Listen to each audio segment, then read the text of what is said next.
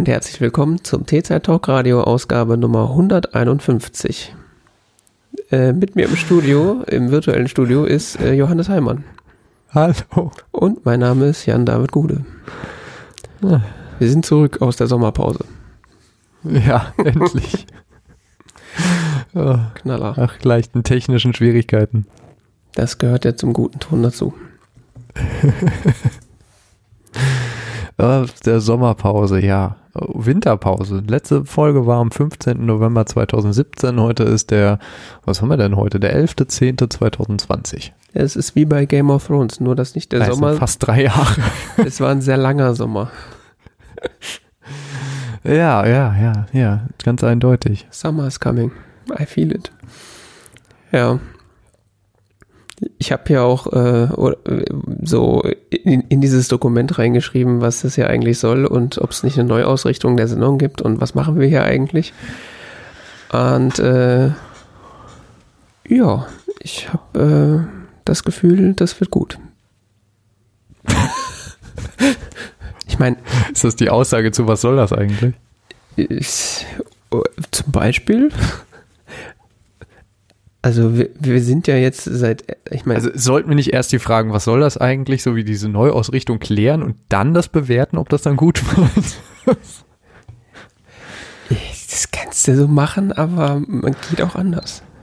es geht auch andersrum, okay. Ja. Naja, ich, Kriegst du in der Uni demnächst erst die Note, dann schreibst du die Arbeit. Uni, was ist das? Noten, Ahnung, Arbeiten schreiben. Weil ich früher was? war. Ist alles schon so lange her, Ja. gefühlt. Ja, was soll das hier eigentlich? Keine Ahnung. Wir haben das irgendwann mal angefangen und dann weitergemacht. Und Also falls man das jetzt zum ersten Mal hört und jetzt immer noch dabei ist, ähm, wir haben vor ähm, leg auf, mach Oh. was anderes mit deinem Leben. Los. Kind, das geht doch so nicht. Ähm, ich kann jetzt nicht 137 Seiten in unserem Blog zurückscrollen, aber vor vielen, vielen Jahrtausenden haben wir einmal angefangen mit diesen, gibt es irgendwie eine Möglichkeit, ich kann ja mal einfach so Page 20 oder so. Ja, ja diese Blätterfunktion in, in WordPress ist super. Diesen Inhalt gibt es nicht. Ja, ich glaube, äh, das war im Februar 2011. Ist die erste Sendung rausgekommen. Okay. Wenn das deine Frage beantwortet. Ja, ja, ja, das, das kommt auch ungefähr hin mit dem, was ich hier äh, gerade äh, recherchiere. Mhm. Ähm, ja, das war korrekt. Das war am 24. Februar 2011. Das ist jetzt ein neuneinhalb Jahre, neun, dreiviertel Jahre her. Der ist nicht wirklich, genau. Da haben wir schon Herrn Lauterbach zitiert. Herrn Lauterbach. Karl Der ist letzter Zeit häufiger in Medien. Ja, ja, ja. es gibt doch diesen Schauspieler, oder? Heißt er nicht auch Lauterbach? Äh, weiß ich gar nicht gesagt, gar nicht. Da haben wir Karl Lauterbach zitiert. Weswegen denn? Weiß ich nicht. Irgendwas mit Gutenberg. Heiner Lauterbach meinst du? Siehst du, gibt einen Schauspieler.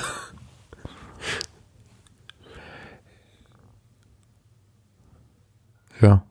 Krass. Ähm, ja, spannend, ne? Unfassbar. Ja. Damals haben wir noch regelmäßig Tee getrunken, so kam es auch zu dem äh, Titel von dieser Sendung, also irgendwie Tee verköstigen und dazu irgendwelchen Kram erzählen. Ähm, sei es zum Tee, äh, das haben wir relativ schnell aufgegeben und dann haben wir einfach irgendwelchen anderen lustigen Kram, der uns so über den Weg gelaufen ist, ähm, erwähnt.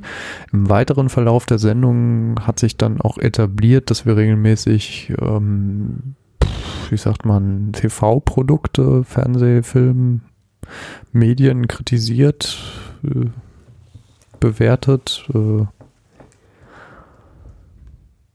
von einem unglaublich hohen Ross aus betrachtet haben. Ja, aber das haben wir auch studiert, also das dürfen wir ja auch. Ach so, wir sind vom Fach. Einfach ein Fach, Fachkritik-Podcast. auch. Fachkritiker, ja, wir sind, wir sind vom Fach als Kritiker, Im genau. Grunde ist dieser Podcast ja die eierlegende Wollmilchsau unter den Podcasts, weil wir haben irgendwas mit, äh, ähm, also Kultur im Sinne von, Wir haben was mit Medien studiert. ja, haben wir? Ja, leider. Okay. Äh, irgendwas mit, mit Kultur, äh, äh, so Tee, Kaffee, tralala. Das hast du studiert. Nee, das, da handelt dir dieser Das Podcast äh, oft, oft drum und auch öfter, als wir, Oft. glaube ich, äh, gedacht haben.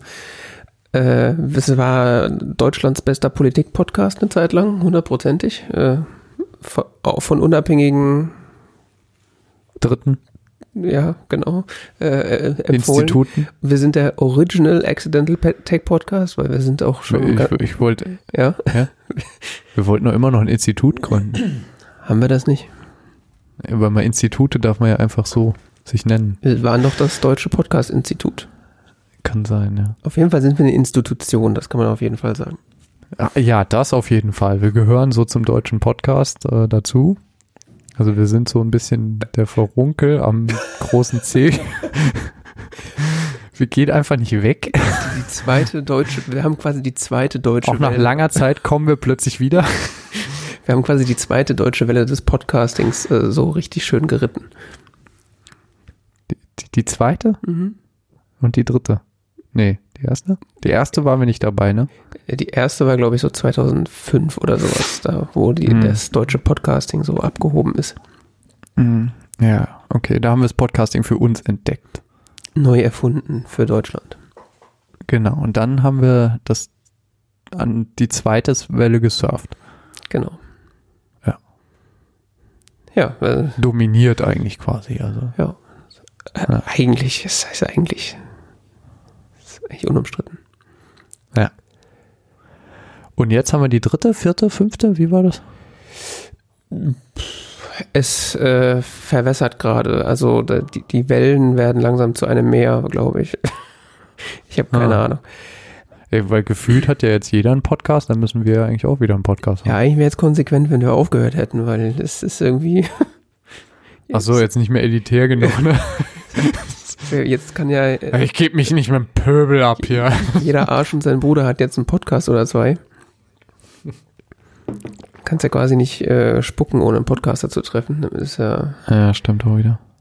Ja, also grundsätzlich die, ähm, das mit den Wellen hat sich, glaube ich, jetzt äh, erledigt, weil äh, das, äh, die haben halt irgendwie exponentiell zugenommen, diese Wellen, und äh, jetzt ist es eigentlich nur so ein Schwall von Inhalt, der so durch das Internet spült und der sich auch irgendwie gerade extrem verändert. Also durch das Hinzukommen der Generation Spotify äh, wird das gerade ist alles so kommer ist alles so kommerziell geworden.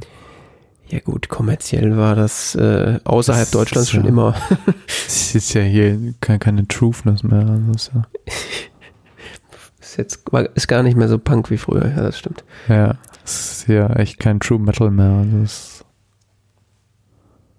Konsumscheiße. Was also so ein bisschen ähm, fehlt mir oder so ein bisschen bisschen besorgt be- betrachte ich das gerade.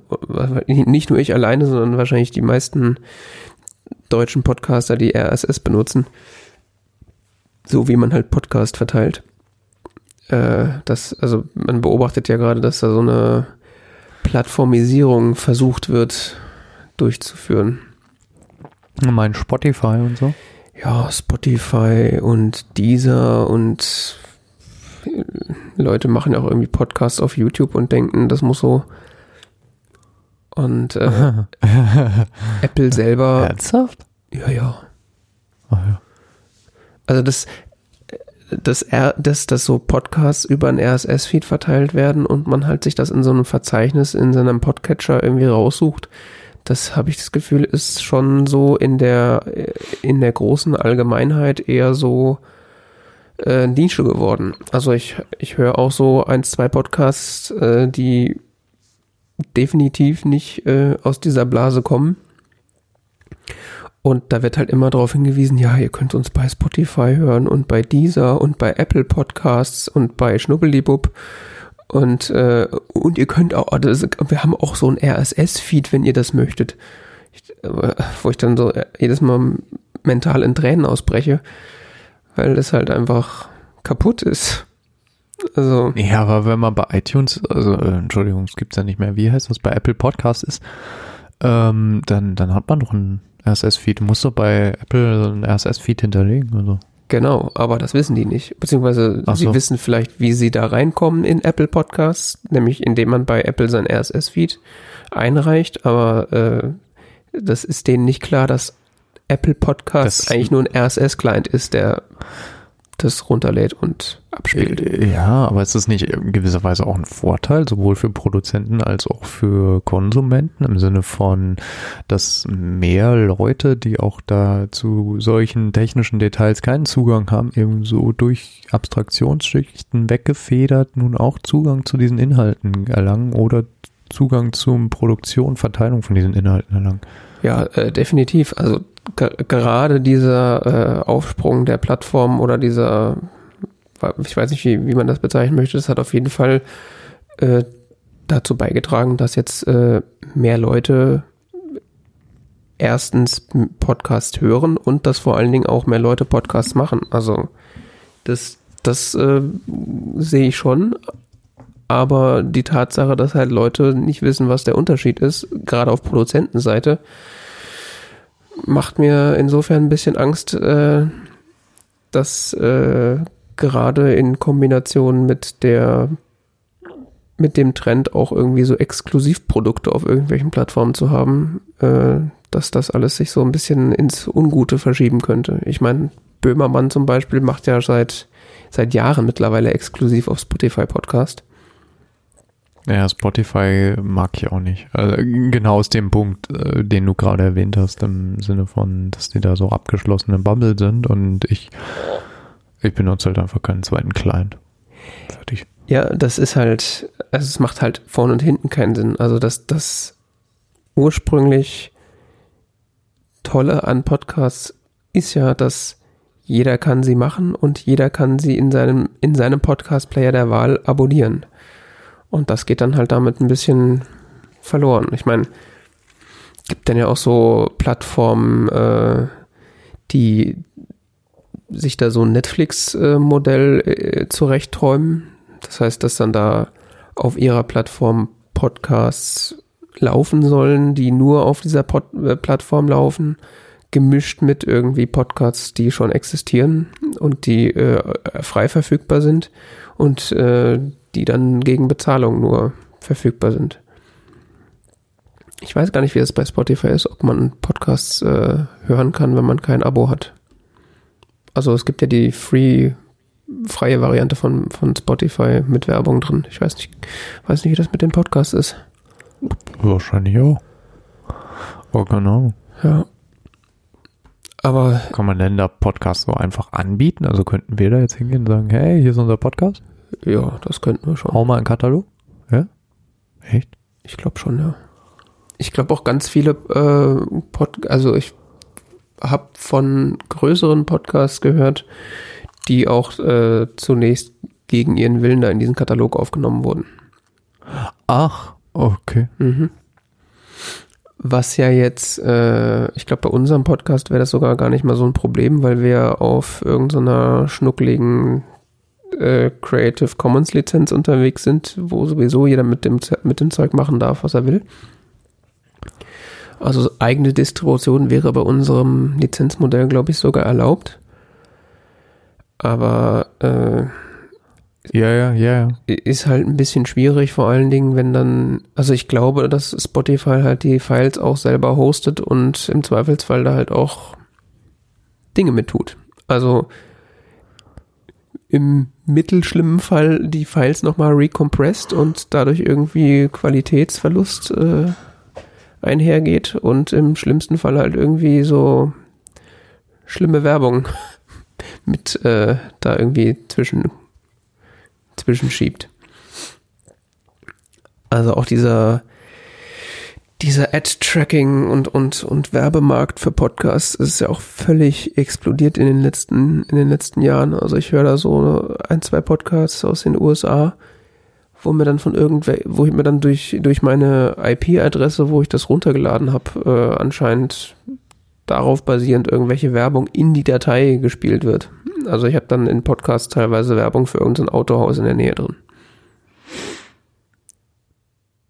Ach ja. Mhm. Ja, wie ich ja letztens schon, also ich, ich benutze ja wirklich sehr wenig YouTube, ne?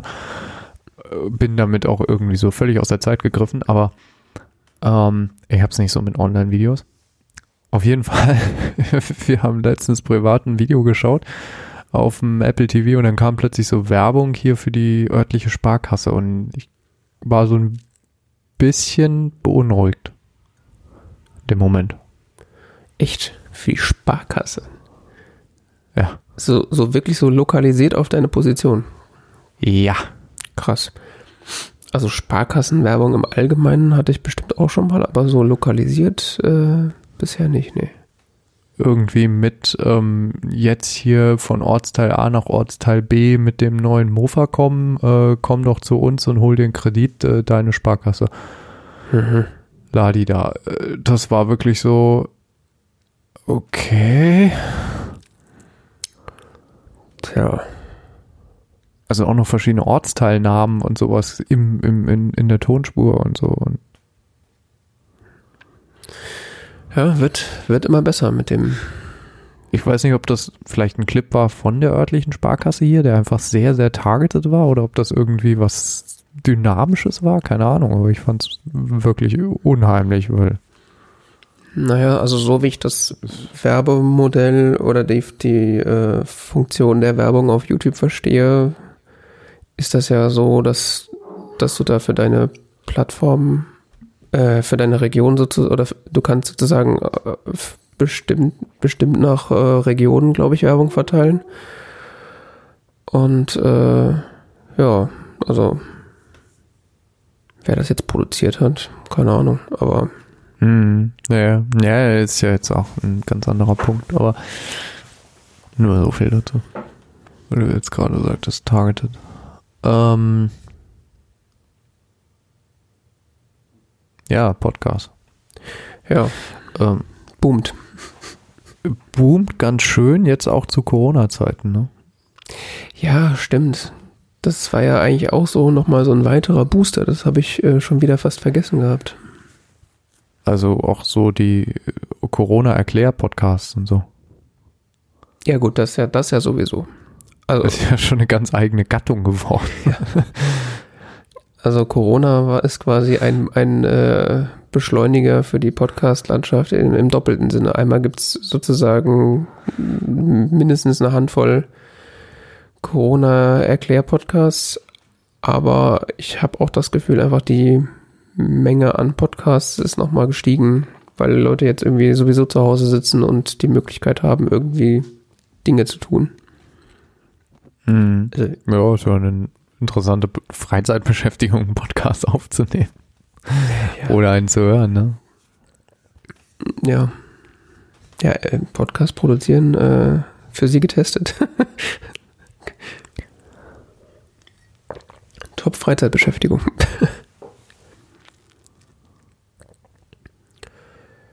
ja. Also was wir hier machen, wissen wir eigentlich immer noch nicht, aber wir machen es einfach weiter. Richten wir es neu aus? Tja, gute Frage. Also hat das jetzt hier Struktur und Programm und äh, wir reden jetzt nur noch über Elektromobilität oder? Fände ich jetzt nicht uninteressant. Das, äh, ich habe da zu dem Thema nicht so viel Fänd beizutragen. Fände ich auch nicht uninteressant, aber ich habe da auch sehr wenig beizutragen.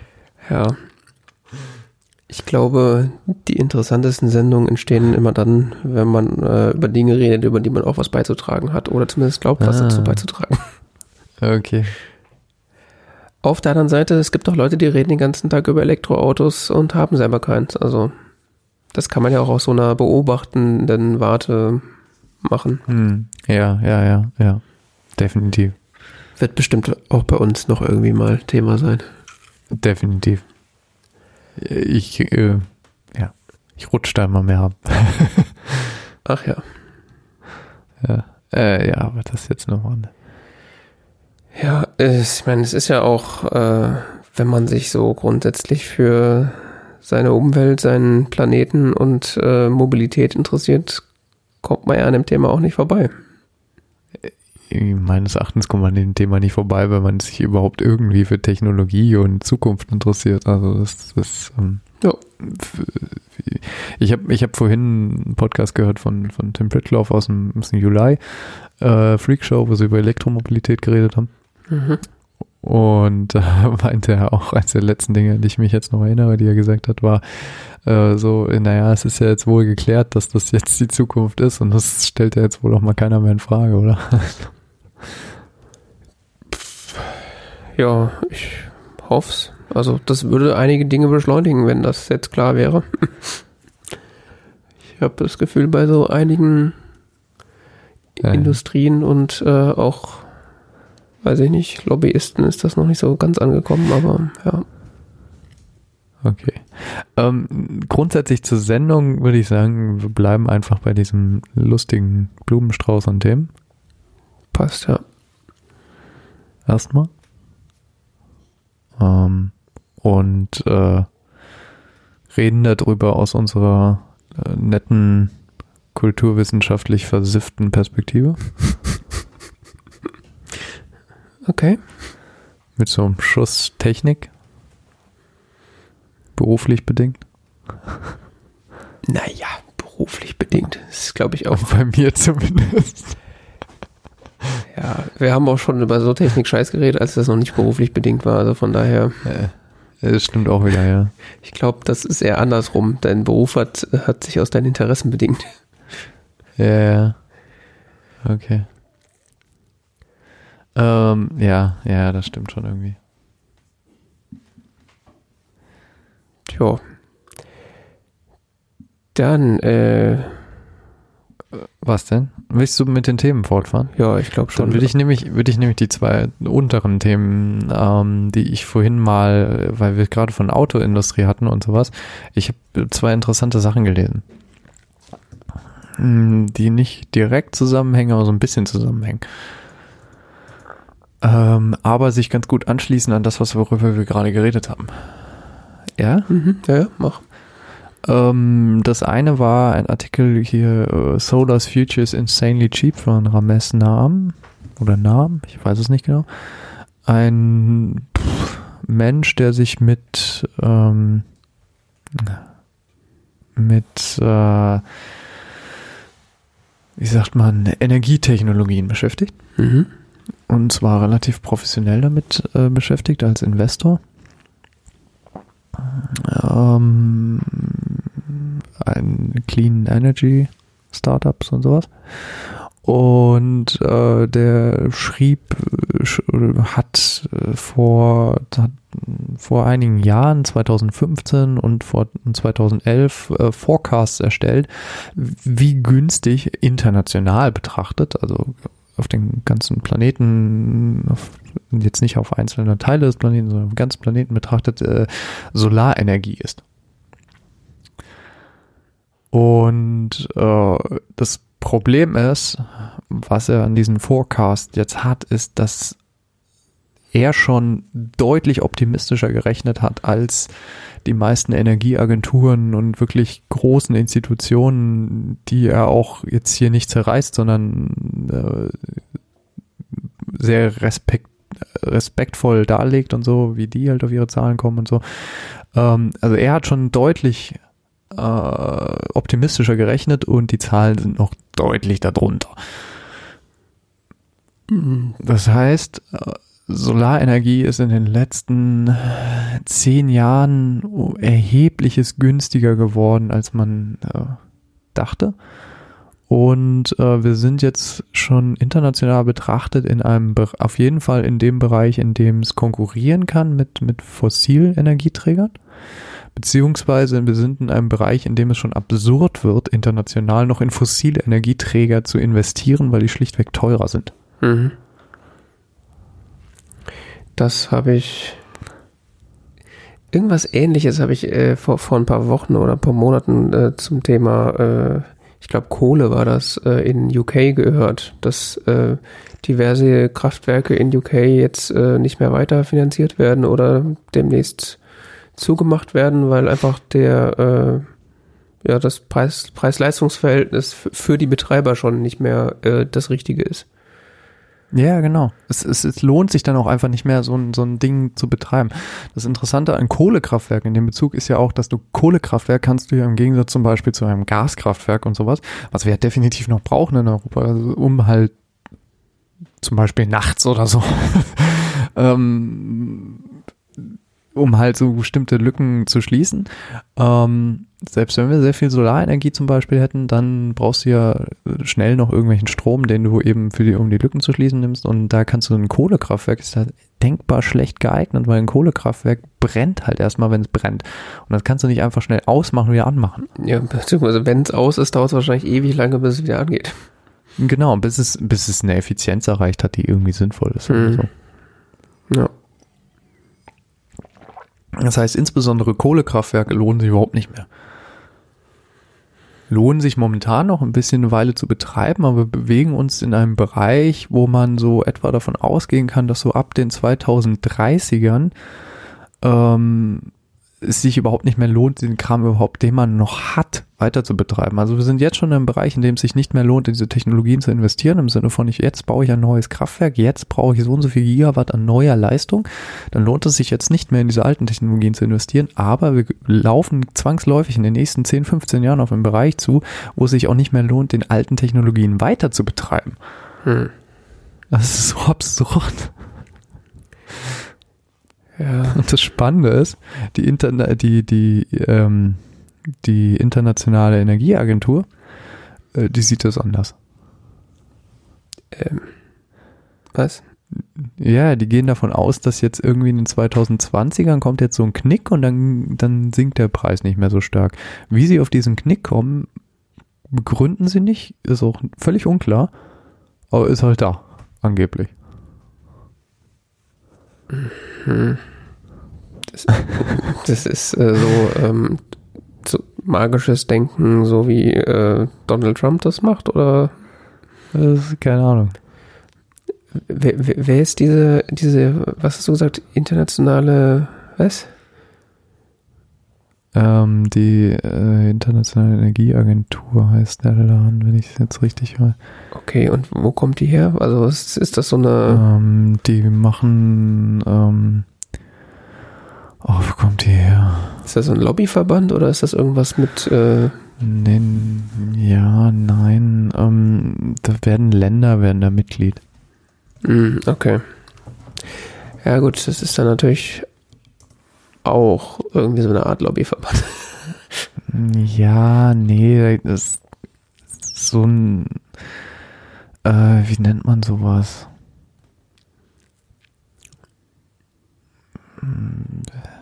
Indust autonome Einheit der OECD, als autonome Einheit der OECD gegründet. Ähm, ja, die, die beobachten so quasi international Energiewirtschaft und ähm, Länder schicken da halt Vertreter hin und stimmen sich, die stimmen sich dann ab zu bestimmten Dingen. Die äh, wir wurden in den letzten Jahren schon heftiger kritisiert, weil sie eben teilweise wirklich drastische Fehlprognosen zu Kosten von erneuerbaren Energien äh, rausgegeben haben. Okay. Ja, ich meine, wenn da jetzt auch äh, entsprechend Länder Mitglieder sind, die halt hauptsächlich ihre, ihre Energie aus äh, Atom, Öl und weiß der Geier was, äh, Kohle rausbekommen, ist ja auch irgendwie kein Wunder, dass die da im Zweifelsfall, weiß ich nicht, so eher skeptisch gegenüber erneuerbaren Energien einge eingestellt sind, weil das ja im Zweifelsfall bedeutet, dass sie was an ihrer Energiegewinnung ändern müssen. Also das merkt man ja allein schon in Deutschland, wo, weiß ich nicht, irgendwie immer noch 60, 70 Prozent der Energie aus Kohle und Atomkraft kommt und teilweise neue Atomkraftwerke noch gebaut werden. Äh, Quatsch, Atomkraftwerke, Kohlekraftwerke. Ja. Kohlekraftwerke. Ja, da war doch vor, auch vor einigen Monaten da, ich weiß nicht mehr welches es war, aber Proteste, weil ein neues äh, Kohlekraftwerk gebaut werden muss und gleichzeitig äh, ist mehr oder weniger abzusehen, dass die Pariser Klimaziele nicht zu erreichen sind, wenn das so weitergeht. Ja. Ähm, interessant ist übrigens der Punkt, wie kommen Sie auf so eigenartige Zahlen ähm, bei der Internationalen Energieagentur? Äh, ein, ein Grund dafür ist, dass Sie völlig unterschätzen, wie stark ähm, die, die, die erneuerbaren Energien wachsen. Also Sie gehen immer wieder davon aus, dass es jetzt wird so bleiben, jetzt wird so bleiben, jetzt wird so bleiben. Und das wird so quasi jährlich aktualisiert gefühlt. Okay. Aber halt jedes Jahr auf einem anderen Level, immer ein bisschen höher. das ist ein bisschen eine lustige Geschichte. Ja. Ähm, dazu gibt es, wie gesagt, einen interessanten Artikel, den wollte ich jetzt nur mal so kurz einführen an sich und das Thema äh, anreißen, weil ich glaube, wenn man wirklich damit sich beschäftigen möchte, dann kann ich diesen Artikel sehr empfehlen. Ähm, Herrn Nahm erklärt da, wie er eben auf diese Zahlen kommt und ähm, ich bin schon ganz gespannt, weil er sagt, äh, es ist jetzt ein, das war jetzt der erste Teil in einer äh, in einer Reihe von Blogposts, die er dieses Jahr schreiben wollte. Bisher hat er nur einen geschafft, aber mal gucken. Okay, hat er. Das ist ein Blog, was es schon länger gibt. Wie gesagt, die erste Statistik war von 2011. Okay. Und was, äh, womit darf man noch rechnen? Hat er gesagt, was er noch schreibt? Nee, nee, nee. Okay. Also, was heißt Future Costs of Clean Energy and Mobile Technologies? Äh, Mobi and Mobility. Also, eben Clean Energy und Mobilität. Da, darum geht es ihm. Das Mhm. sind seine, seine Themen. Interessant. Mhm. Genau. Äh, damit verbunden oder so, so ein bisschen irgendwie ein, ein ähnlicher Kosmos ist tatsächlich äh, die, die Automobilindustrie, wo ich eine ähnliche Sache gelesen hatte, wo auch eben äh, so eine Analyse von Wachstumsphänomenen, von, ja, wie, wie, wie beschreibt man das so, von ähm, unterschätzten Wachstum von neuen Technologien, nämlich in der Automobilindustrie. Mhm. Ähm, das ist ein älterer Artikel von schon vom, von 2019, Anfang 2019, aber ich hänge da bei dem ganzen Elektromobilitätsthema auch echt hinten dran. Muss ich ganz schamlos äh, zugeben. Oder schambehaftet sogar zugeben. Und äh, es geht dabei um den sogenannten Osborne-Effekt. Und das fand ich ein sehr interessantes äh, Modell, was da hier vorgestellt wird in diesem Artikel zum Osborne-Effekt on the Auto Industry von Martin Winkhuisen von Clean Technica. Mhm. Ähm, kennst du den Osborne-Effekt? Ja, äh, Tatsache, ja, den kenne ich. Echt? ja, benannt nach dem äh, gleichnamigen Computerhersteller oder war das, hieß Ja. der Hersteller Osborne oder hieß der Computer Osborne? Da bin ich jetzt gerade nicht äh, ganz sicher. Ich, ich, soweit ich weiß, beides. Ja, auf jeden Fall ist ja, also für alle, die es nicht wissen, der Effekt ist ja derjenige, dass, äh, oder gesch geschichtlich bedingt ist, äh, hat die Firma, die den Osborne-Computer gebaut hat, äh, ein neueres Modell quasi schon angekündigt gehabt und äh, woraufhin dann die Verkaufszahlen des aktuellen Modells eingebrochen sind, weil alle natürlich auf das neue Modell gewartet haben. Und äh, ich glaube, sind deswegen sogar out of business gegangen, kann das sein? Ja, Dass, ja, dass das nicht mehr, Party- genau, sind dann nämlich nicht mehr in der Lage gewesen, den, den neueren Rechner fertig zu bauen und zu verkaufen, weil der, halt- Also an, angeblich sind sie deshalb, äh, das ist aber umstritten. ja, okay, also es ist ja so, ein- vielleicht sogar so ein bisschen Urban Legend, aber ja, und da, das beschreibt dann halt äh, der ausbleibende Verkauf von Produkten, weil äh, der, die Kundschaft sozusagen weiß, dass was Neues kommt. Ja, genau. Und genau um dieses, diesen Effekt geht es jetzt hier bei diesem Artikel um Bezug auf die Autoindustrie. Mhm. Und eben das, das Phänomen, dass die Autoindustrie vor dem, vor dem Problem steht, dass quasi für immer mehr Kunden sich die Situation einstellt, dass sie wissen, dass eine neue grundlegende Veränderung der, der Technologien im, im Mobilitätssektor quasi ansteht und deshalb ihre Investitionen oder ihre privaten Investitionen in den Bereich zurückfahren oder zurückhalten. Ja. Ähm, so nach dem Motto, naja, eigentlich würde ich mir jetzt ein neues Auto kaufen, aber ah, es geht ja noch. Und vielleicht ist ja in zwei Jahren dann das mit dem Elektro oder ne?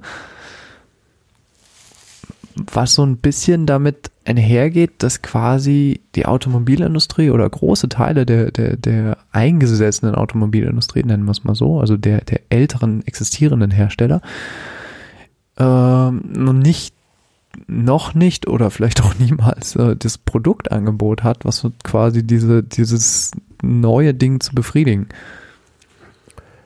Ja, das äh, kann ich äh, hundertprozentig nachvollziehen. Also ist jetzt nicht so, dass ich im Markt äh, im Markt äh, bin, wie man das so schön auf Englisch sagt, dass ich jetzt irgendwie Interesse daran hätte, mir ein neues Auto zu kaufen. Aber allein wenn ich darüber nachdenke, wenn ich jetzt ein neues Auto brauchen würde, äh, und sozusagen äh, ich quasi mir was Neues kaufen müsste, wäre es unter Garantie kein Verbrenner. Und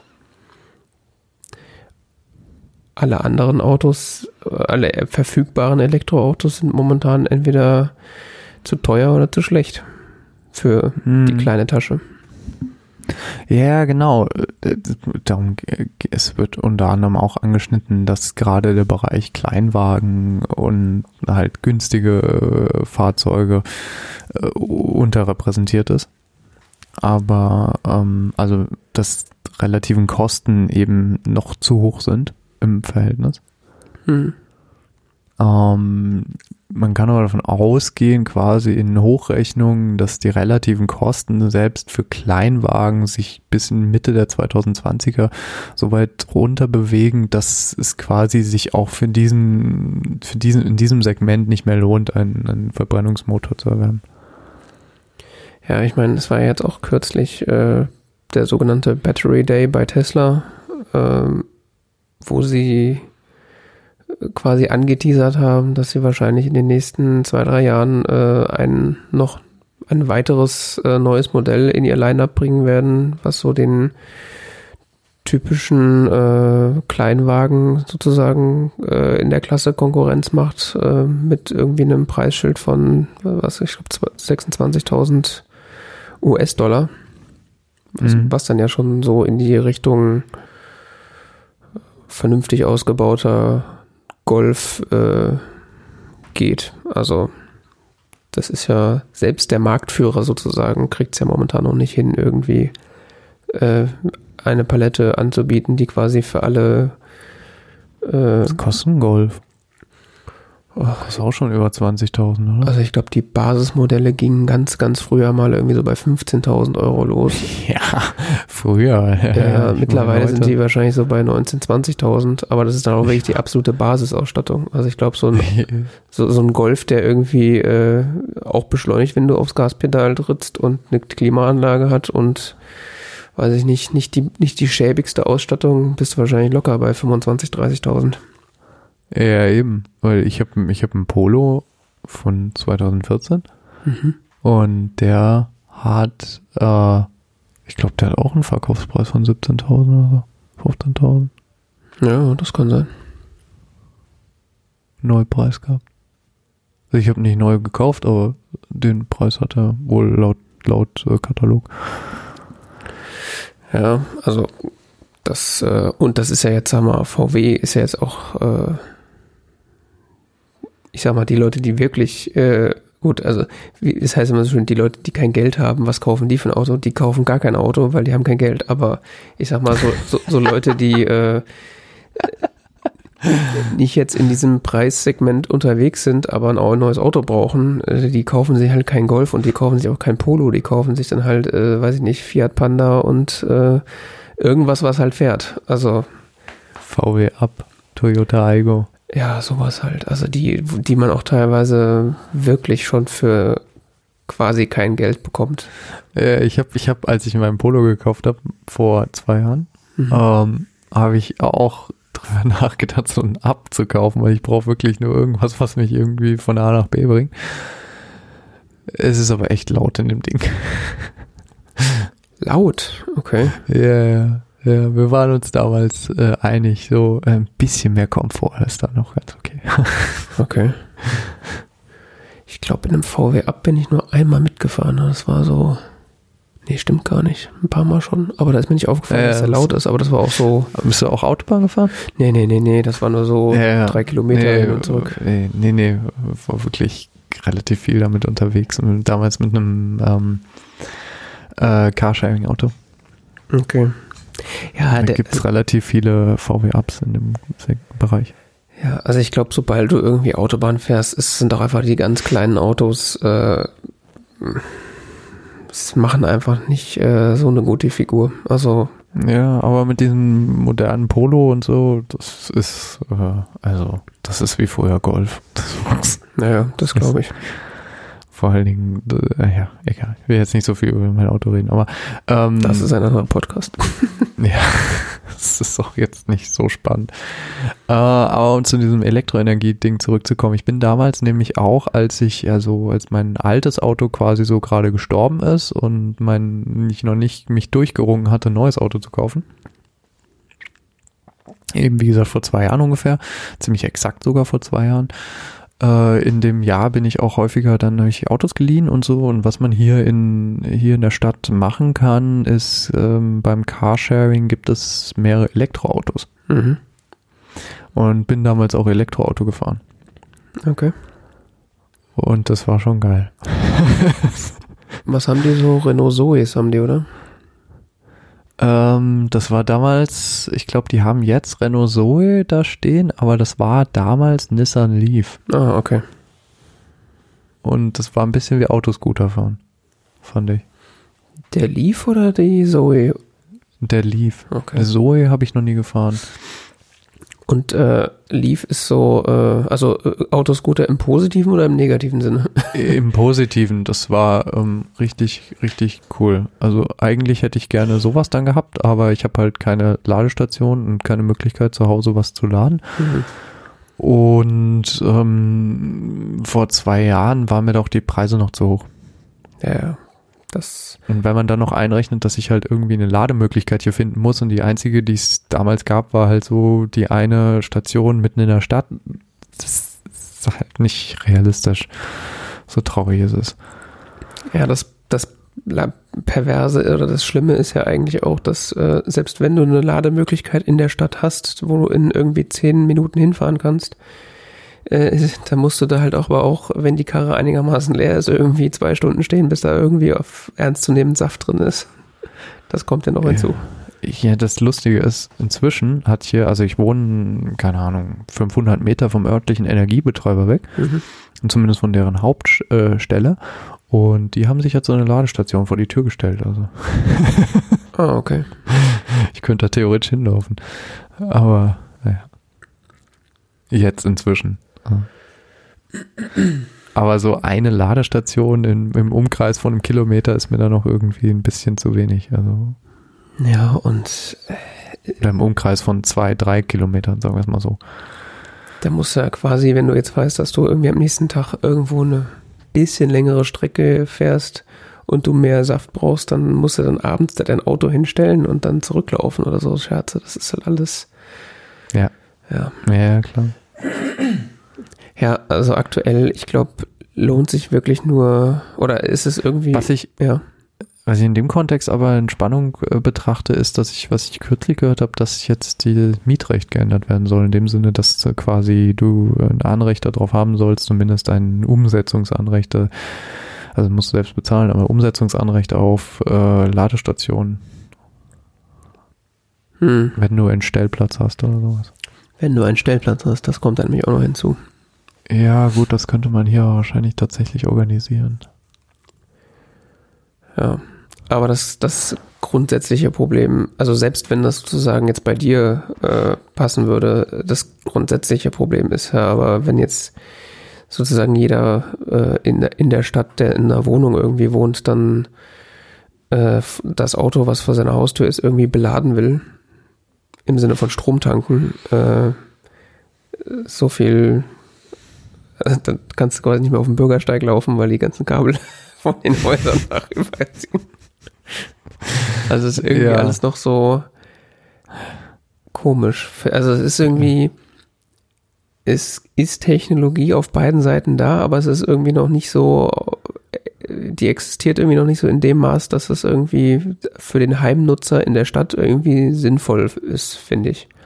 Also so der, der Klassiker Haus auf dem Land mit großer Garage oder vielleicht sogar, weiß ich nicht, einer großen Auffahrt davor, äh, wo du dann halt ein oder zwei Wallboxen dir irgendwie dran ballern kannst wo die, wo der Kram dann über Nacht einfach äh, lädt und du dir um nichts Sorgen machen musst und auch keine Angst haben musst, dass irgendwie, weiß ich nicht, äh, du irgendjemandem im Weg bist oder so. Das klappt ja eigentlich schon ganz gut, aber äh, der Stadt. Da würde ich sofort machen. Ja. Also da würde ich nicht zögern jetzt. Ja, also im Sinne von, wenn ich jetzt ein Auto bräuchte und irgendwie ein Auto verfügbar wäre, was bezahlbar ist und äh, und Dings und alles, äh, ja, würde ich sowas auch machen, aber das ist halt irgendwie gefühlt noch sehr weit weg, aber vielleicht auch gar nicht. Ja, ich, ich weiß es nicht. Also was der Artikel halt auch anspricht, ist eben dann dieses Phänomen ähm, des exponentiellen Wachstums und ähm, das haben wir ja auch dieses Jahr erlebt, dass das äh, für Menschen nicht so leicht zu begreifen ist. Ja. Äh, will ich mich gar nicht ausschließen, ausnehmen. Und ähm, da bin ich irgendwie gespannt, was so die nächsten Jahre noch passiert, weil wenn man so andere Konsumtechnologien anschaut, wie schnell die sich quasi in der Gesellschaft etabliert haben, wo vorher gesagt, ja, ja, passt schon, das wäre ungewöhnlich, wenn quasi es in dem Fall nicht auch exponentiell wachsen würde. Ja, ja, also mein Kopf äh, vergleicht das gerade so ein bisschen mit der Smartphone-Industrie. Also so vor, also so vor dem iPhone gab es ja auch schon so eine Smartphone-Industrie, aber die war ja eher so nicht existent so für den äh, oder in der in der im Schnitt der Gesellschaft hatte ja kein hatte ja keiner ein Smartphone außer irgendwelche Freaks mhm. vor dem iPhone und dann mit mit äh, Einführung des iPhones hatte eigentlich auch noch keiner ein Smart irgendwie ein Smartphone, weil auch nur die Freaks dann halt das iPhone sich gekauft haben, weil es halt irgendwie äh, interessant war. Aber dann sagen wir mal so, spätestens mit äh, den aufkommenden Android-Phones und den vor allen Dingen dann später viel günstigeren Android-Phones ist dann ja so eine, so eine Marktdurchdringung statt, hat dann so stattgefunden und äh,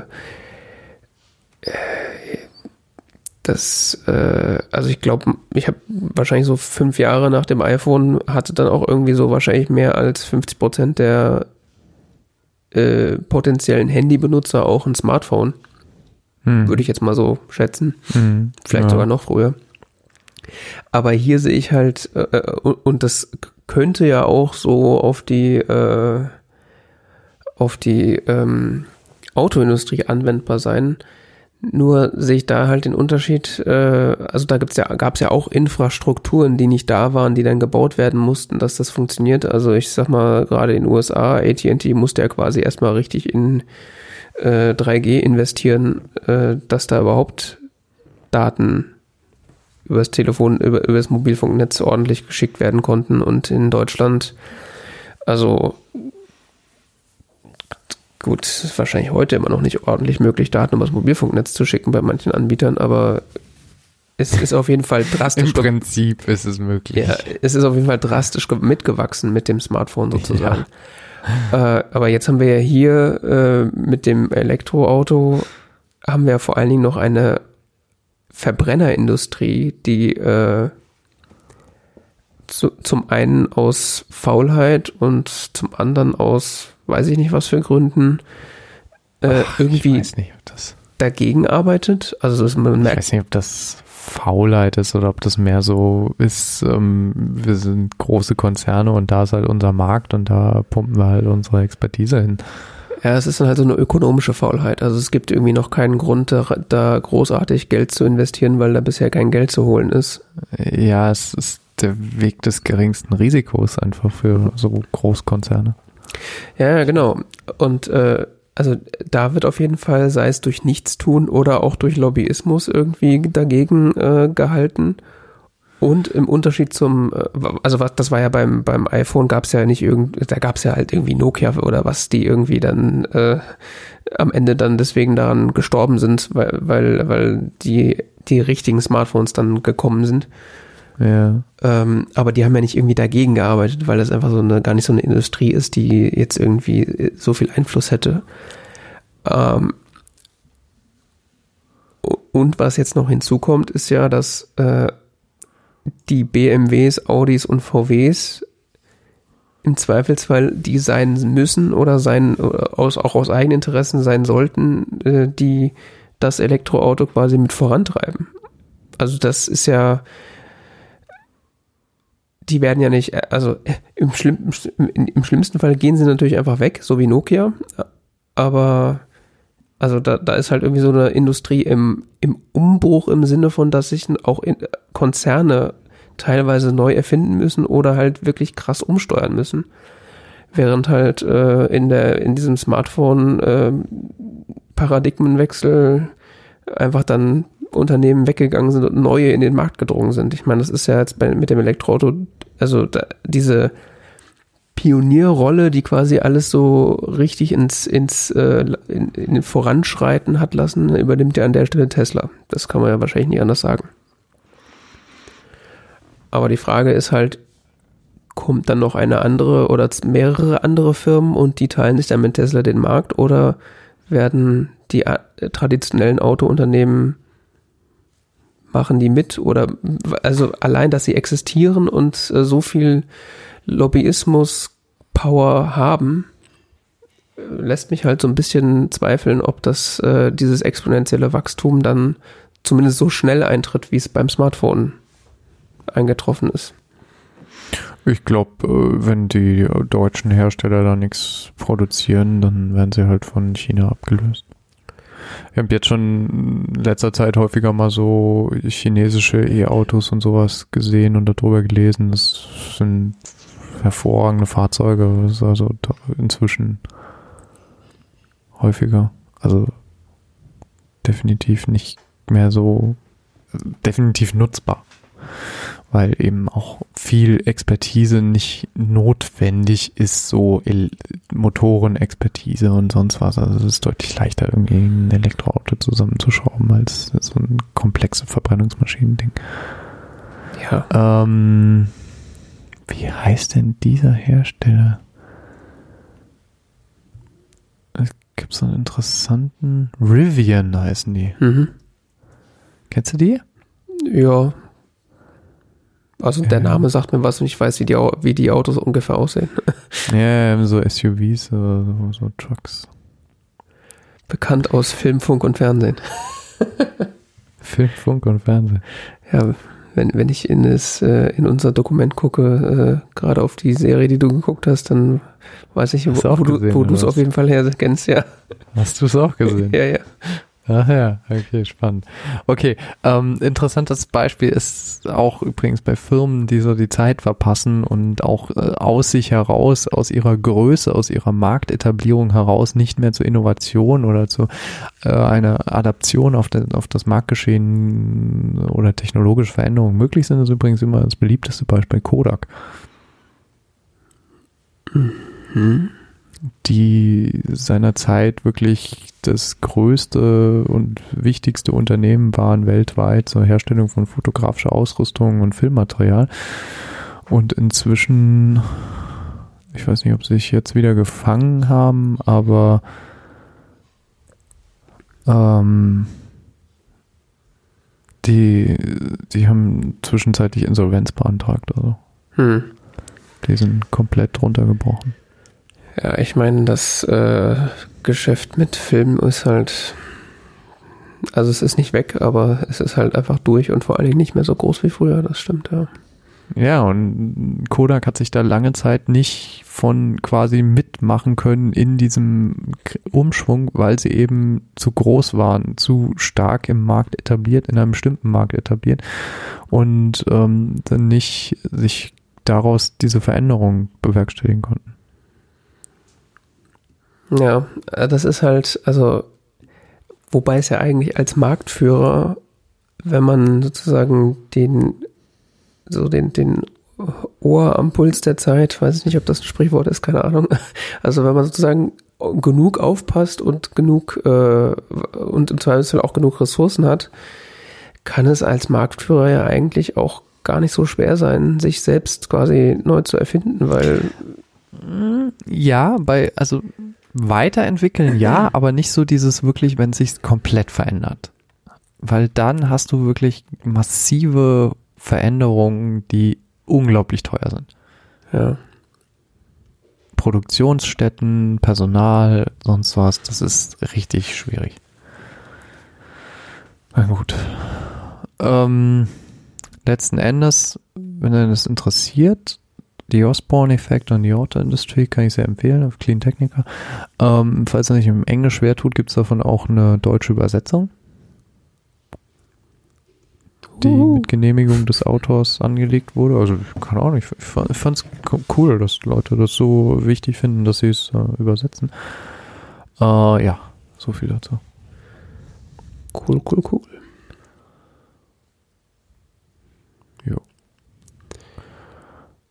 Jo, machen wir einfach der Reihenfolge weiter oder? Ja, ja, ja, noch äh, eine Kleinigkeit, die wir jetzt nicht massiv ausdiskutieren müssen, aber ähm, das, ich habe ein etwas am Rande gefunden, das heißt How Normal Am I? Ich weiß nicht, ob du das kennst. Mhm. Ähm, das ist ein von der EU gefördertes Projekt. Da geht es darum, dir quasi zu erklären oder zu demonstrieren, wie künstliche Intelligenzen dein Gesicht beurteilen. Ähm.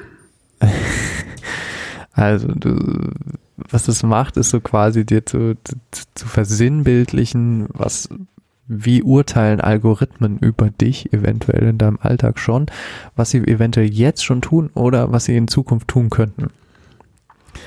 Und dazu geht dieses Ganze so ein, so ein interaktives Ding, wo man so verschiedene Schritte durchgeht und äh, man muss seine Kamera aktivieren.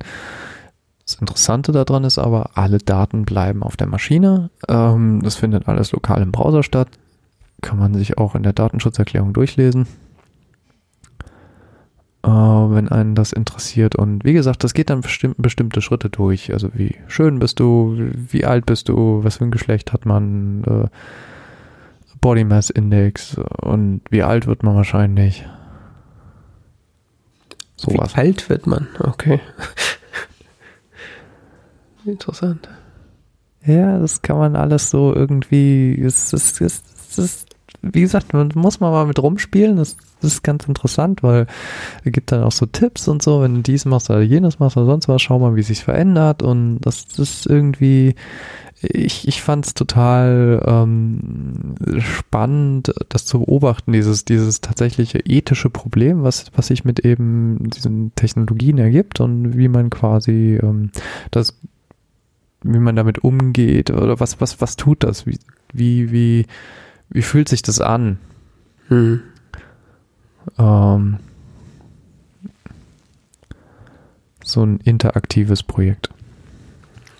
Also es ist quasi so die, äh, die Sichtbarmachung von äh, algorithmischer Bewertung, die sowieso äh, die ganze Zeit stattfindet, die du nur nicht mitbekommst. Genau. Okay, also auf der einen Seite interessant, aber auf der anderen Seite quasi auch äh, ja, ich weiß nicht, creepy. Zumindest insofern, dass einem dann wahrscheinlich bewusst wird äh, oder man erahnen kann, was noch so alles äh, über einen Genau. selbst gespeichert bzw. Äh, abstrahiert wird. Genau, also wie gesagt, ich will jetzt nicht zu viele Details darüber verraten, was da noch so alles kommt ähm, und was da noch so vorgestellt wird und wie das funktioniert. Ich habe wahrscheinlich schon zu viel erzählt. Ähm, es ist aber ein interessantes Experiment. Ich habe es so nebenbei gefunden und dann ein bisschen damit rumgespielt und ich fand es sehr spannend. Okay. Muss ich mir auf jeden Fall mal angucken. Und dann habe ich wahrscheinlich noch, äh, mehr, noch mehr Angst. Am, am, am Ende kriegst du einen Score, wie normal du bist. Ah, gut. Cool, ne? Das ähm, Und kriegst zwischendurch aber auch Scores zu anderen Dingen, also wie hübsch du bist zum Beispiel.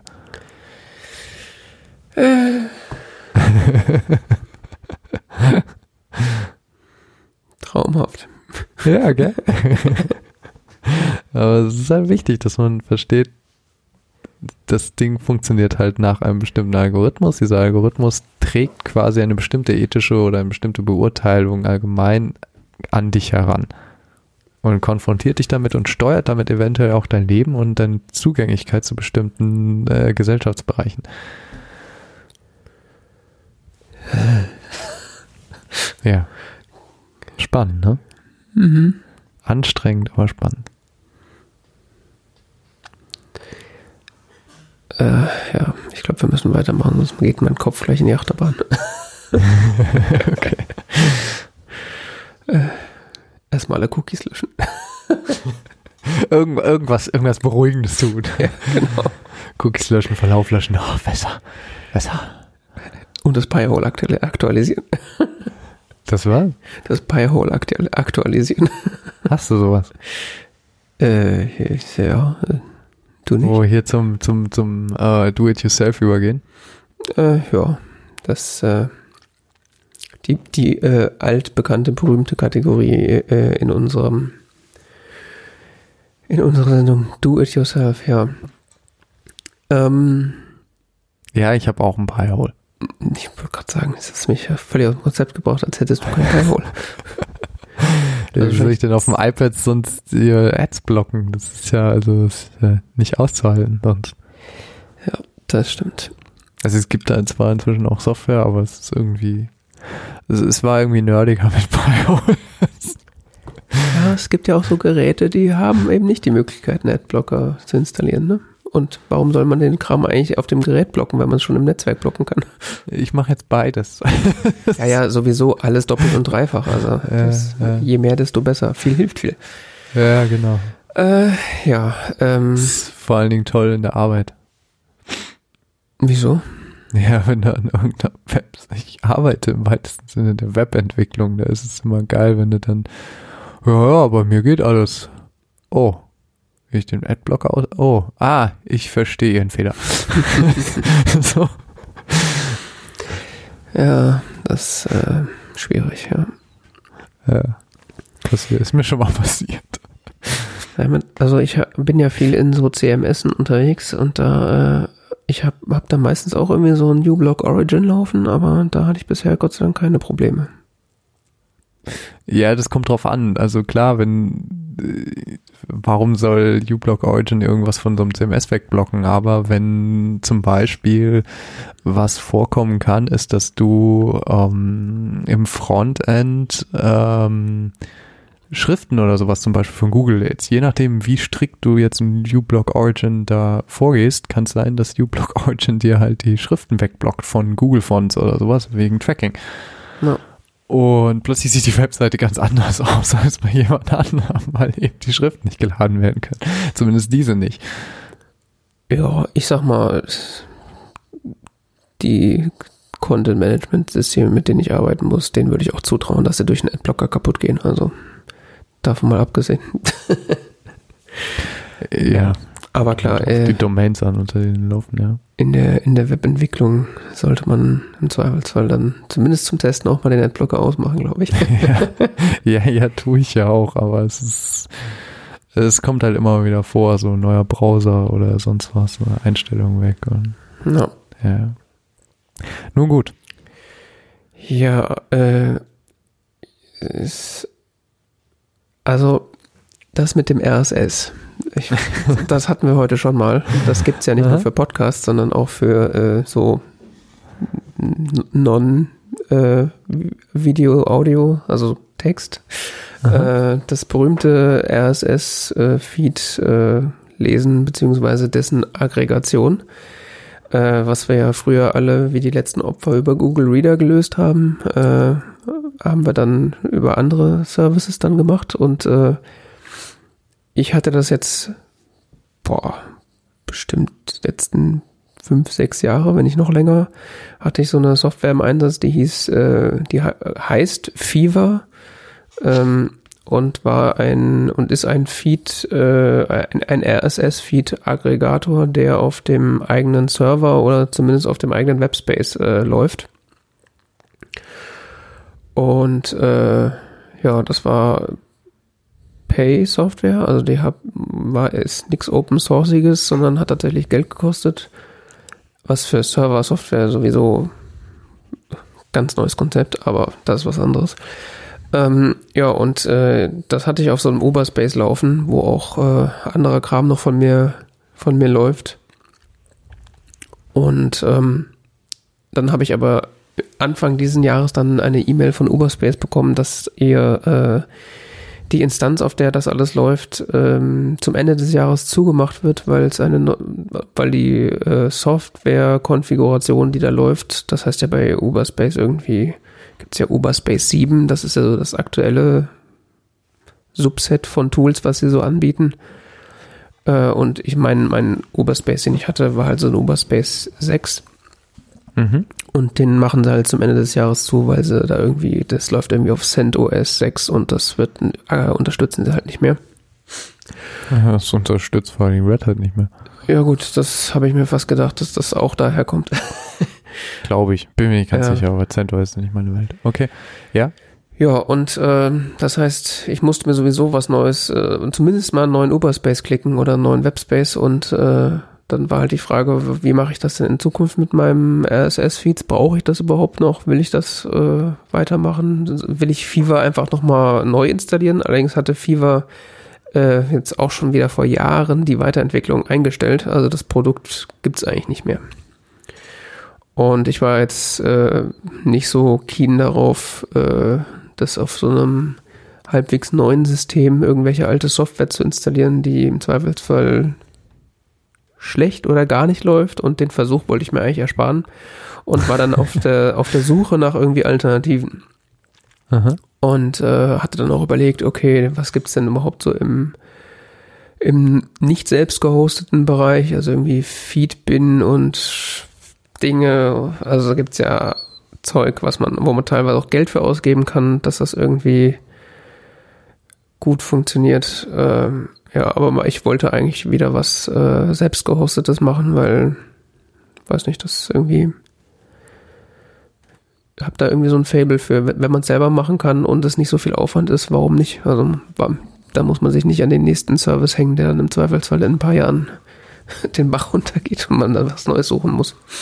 Und es ist natürlich auch datenschutzmäßig äh, interessant, was so Services damit machen, was du abonnierst und was du liest. Und das synchronisiert ja dann dadurch auch deinen dein Lesefortschritt und so Geschichten.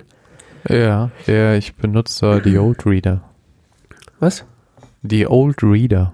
The Old Reader, okay. Und das ist was? Das ist so ein Webservice. Okay. Kann man kaufen ähm, theoldreader.com. Also sie haben sich mal damit geschmückt, dass sie quasi äh, äh, so kompatibel zu Google Reader sind mhm. und auch so ein ähnliches Interface hatten oder haben. Ich weiß es nicht, ich benutze das Webinterface nie. ähm, ja, haben sie auch immer noch. okay ähm, so wie Google Reader früher aussah, ein bisschen angepasst und ähm, das benutze ich zum Synken eigentlich nur. Okay. Ja, ich habe dann halt auch Monat, äh, jährlich. Ja, ich habe da mal geguckt, was denn so äh, gerade hip und modern ist und habe mal rumgefragt, was man denn so haben will, so im selbst gehosteten Bereich. Und äh, da wurde mir dann Fresh RSS vorgeschlagen. Mhm. Was auch, wenn ich es richtig sehe, äh, die gleiche API benutzt wie Fever. Also Fever hat da wohl so eine eigene API ähm, bereitgestellt, die dann auch Open Source Tools quasi adaptiert haben.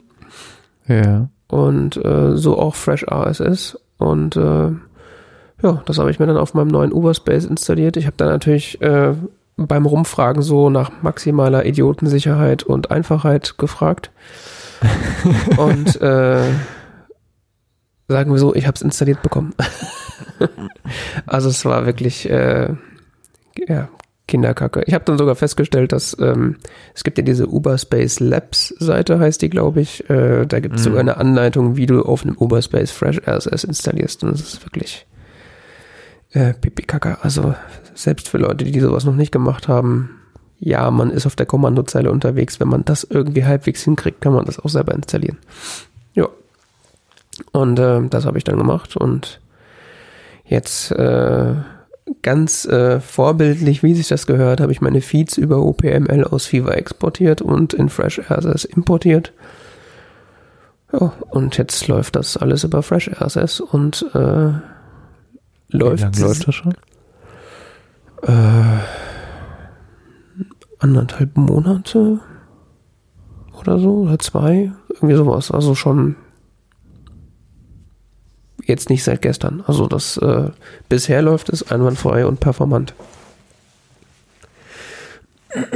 Und vor allen Dingen äh, muss man mal sagen, auch äh, so was die Synchronisation angeht, äh, deutlich performanter als äh, Fever. Also äh, wenn ich quasi in, in ich habe auf dem auf dem Mac und auf dem iPhone benutze ich den den allseits beliebten Reader mit Doppel E nach wie vor.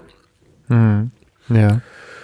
Und äh, wenn ich darüber mal so ein, äh, oder ich sag mal, wenn, wenn der, wenn der quasi den sich länger nicht mehr mit dem Fever synchronisiert hatte, also keine Ahnung, wenn ich jetzt irgendwie hauptsächlich auf dem iPhone gelesen hatte, aber auf dem iPad das Ding seit einer Woche nicht aufgemacht habe, dann hat er da teilweise, weiß ich nicht, 10, 15, 20 Sekunden da irgendwelche Feeds gelöscht und neu runtergeladen. Oder Feed-Einträge besser gesagt. Das war schon echt so ein bisschen, boah, also man konnte mit leben, aber das äh, ist jetzt drastisch viel schneller. Also die Synchronisation ist so wie so ein Fingerschnipp. Das ist extrem angenehm. Also wenn man sowas braucht oder haben möchte, kann ich bisher uneingeschränkt empfehlen. Ja, ich, ich, ich bin immer noch am überlegen. Also ich habe jetzt verschiedene Dienste durch, war früher bei Feed Wrangler, dann, also noch früher bei, bei Google Reader. Mhm. Ja, kenne ich. Ähm, Da kommen wir alle her. zum Singen, ja genau, da kommen wir alle her. Alle, alle. Ähm, dann war ich bei Feed Wrangler, dann war ich bei Feed HQ und jetzt bin ich bei The Old Reader. Ähm, jeweils danach gehen, welcher gerade der günstigste war. Mhm. weil ich wirklich nichts anderes damit mache, als das darüber zu synchronisieren. Mhm. Ähm, ich bin auch fein damit, dafür zu bezahlen, weil ich das wirklich relativ viel nutze und ähm, Leute, die solche Dienste betreiben, erstens die Dienste erstmal entwickelt haben, zweitens dann halt auch das Hosting betreiben und das kann je nach Umfang auch echt ins Geld gehen. Ja. Und ähm, das soll natürlich keiner irgendwie miese machen. Aber ich denke immer wieder drüber nach, das auch äh, selbst zu hosten, weil ich meine, ich hoste auch allen möglichen anderen Kram mir selber. Äh, von irgendwie Kalenderserver über das Etherpad, was wir benutzen, bis hin zu E-Mails. Ähm, und hab da auch immer wieder so meinen Spaß dabei, einfach das so nebenher zu machen, weil ich das halt irgendwie, ich weiß nicht, ich habe irgendwie Spaß daran, so Linux-Server und so Dinge mitzumachen. Aber ich habe irgendwie noch keinen Nerv gehabt, da auch mal sowas wie Fresh RSS zu installieren. Ich hatte auch kein gutes Testimonial bisher. Also. Äh, wie, was meinst du mit äh, gutes Testimonial? Also irgendwie irgendein Bericht oder so, statt jetzt einfach nur im Internet Leute, die sagen, hey, ist ganz geil oder so. Ach so, ja. Gab doch, Reader unterstützt doch noch irgendwas anderes, oder? Der H-Reader unterstützt alles Mögliche. Ja, ja, ja, ja, ja, nee, so selbst gehostet. Ähm, Ja, ja, da gibt's mehr. Reader gibt's noch. Hm. Ja, und es gab noch andere, die die, die Fever API nachgeahmt haben. Das hatte ich früher auch mal. Ich hatte mal früher TTSS oder wie das heißt. Mhm. Tiny Tiny SS, genau. Ähm, das hat irgendwann in der Entwicklung so eine Kurve genommen, dass es bei mir nicht mehr funktioniert hat und ich keinen Bock mehr darauf. Hm. Aber Fresh RSS habe ich jetzt schon häufiger wirklich Positives von gehört, dass die auch sehr stabil entwickeln und das vernünftig machen. Und wie lange benutzt du das jetzt schon? Ich glaube, das habe ich eben schon mal gefragt. Ja, ungefähr seit, ich glaube, anderthalb, zwei Monaten. Und es funktioniert gut. Also Ich du hatte, sagtest, es synchronisiert sehr schnell und sonst wie hast du irgendwelche Probleme? Hast du schon mal geupdatet oder sowas? äh, nee, geupdatet habe ich tatsächlich noch nicht, nee. Das, äh, Hier, letztes Release von 19 Tagen, ne? hm. Du meinst, ich sollte das mal probieren, ne? Ich sag hier überhaupt nichts. Ja, ich, äh, das kann ich dann mal, äh, würde ich, dann mal ausprobieren, äh, ja. Ja, äh, Aber tatsächlich, viel selbst, Glück. selbst wenn was kaputt gehen sollte, die Installation ging wirklich innerhalb von fünf Minuten. Also das war so, äh, ich glaube, selbst wenn man es kaputt macht, das neu zu installieren, ist so schnell. Wie, wie läuft das denn? Ist das so, so richtig installiert? Also mit, ähm, äh, also, keine Ahnung, was ist denn das PHP, ne? Äh, ja, ich glaube, das ist PHP und da gibt es irgendeine Datenbank. Ich glaube, das war jetzt irgendwie Okay. Postgres, was er da haben wollte. Also du kannst auch verschiedene Datenbanken haben. Okay. Ja, ja, ja, ja, aber du machst nicht hier sowas wie ähm, Docker oder so. Ich weiß Nee, nicht, nee, nee. geht. Docker gibt's auf, äh, auf äh, Oberspace auch gar nicht. Nee, nee. Das ist einfach so, lädst dir runter, verschiebst es in einen Ordner, startest da, äh, öffnest quasi die Webseite von dem, oder, oder das, das Webinterface von dem Ding, sagst dem einmal, was du haben möchtest und dann äh, schrubbelt er das da durch und dann ist das im Grunde fertig. Also, Mhm. also es ist wirklich super easy. Und äh, also jetzt so Nutzungsstabilität be besser als Fever. Also ich hatte auch die ganze Zeit, äh, weil du ja sagtest, du hast es schon irgendwie äh, auch im Auge gehabt, aber keinen Bock gehabt, das irgendwie mal auszuprobieren. Das ging mir die ganze Zeit ähnlich. Also ich wollte ja eigentlich auch, äh, also Fever lief ja eigentlich, aber es ging mir auch dann immer mal wieder so ein bisschen auf den Sack, weil es dann manchmal so langsam war. Aber jetzt mit den Schmerz anzutun, da jetzt was erstens was Neues zu suchen und es dann auch auszuprobieren, äh, hatte ich eigentlich keine Lust drauf. Und deswegen war das jetzt insofern ganz äh, gut, dass mich äh, die Uberspace-Menschen dazu so ein bisschen gezwungen haben. weil sonst wäre ich wahrscheinlich auch noch die nächsten fünf Jahre auf diesem Fever drau weiter drauf lau- gelaufen, weil es einfach funktioniert hat. Also nicht Ah. immer super performant, aber es hat halt schon funktioniert. Also und gerade jetzt äh, ich seit ähm, so ein paar Betriebssystemversionen oder ein paar äh, Update-Versionen von von dem von dem Reader dieser iOS und Mac App, wo der auch anfängt äh, so Background-Aktualisierung zu machen, äh, ist auch die Synchronisation gar nicht mehr so das Problem. Also teilweise nimmst du dann einfach dein Gerät in die Hand und der hat irgendwie schon vor 20 Minuten mal irgendwie eine Aktualisierung durchgeschoben, dass er dann nur noch mal so die letzten zwei, drei Feeds aktualisiert, wenn, während du die App öffnest. Also das ist eh alles ziemlich äh, smooth geworden. Also Okay, cool. Wenn man bedenkt, so früher RSS-Reader aufmachen und dann erstmal den großen Sync-Knopf drücken und dann erstmal was zu trinken holen gehen, so nach dem Motto. So schlimm natürlich nicht, aber das ist alles schon deutlich äh, besser geworden. Ich hatte da nicht so Probleme. Ja, du hast ja auch nicht Fever benutzt. Ja, ja, genau. Habe ich nicht. Habe ich nicht. Ja, und äh, dann steht hier noch Mastodon in der DIY. Äh, das hat aber mit DIY eigentlich gar nichts zu tun, weil ich Mastodon nur so passiv benutze. Von daher ist das jetzt kein DIY-Thema, sondern mehr so ein ich nutze einen neuen Service-Thema. Oder was heißt neu? Es ist ja auch schon steinalt. Äh, aber ich habe jetzt irgendwie seit auch schon bestimmt wieder ein Jahr oder so, äh, benutze ich Mastodon. Aha. Äh, was in seiner Funktion her eigentlich so eine Art Twitter-Klon ist.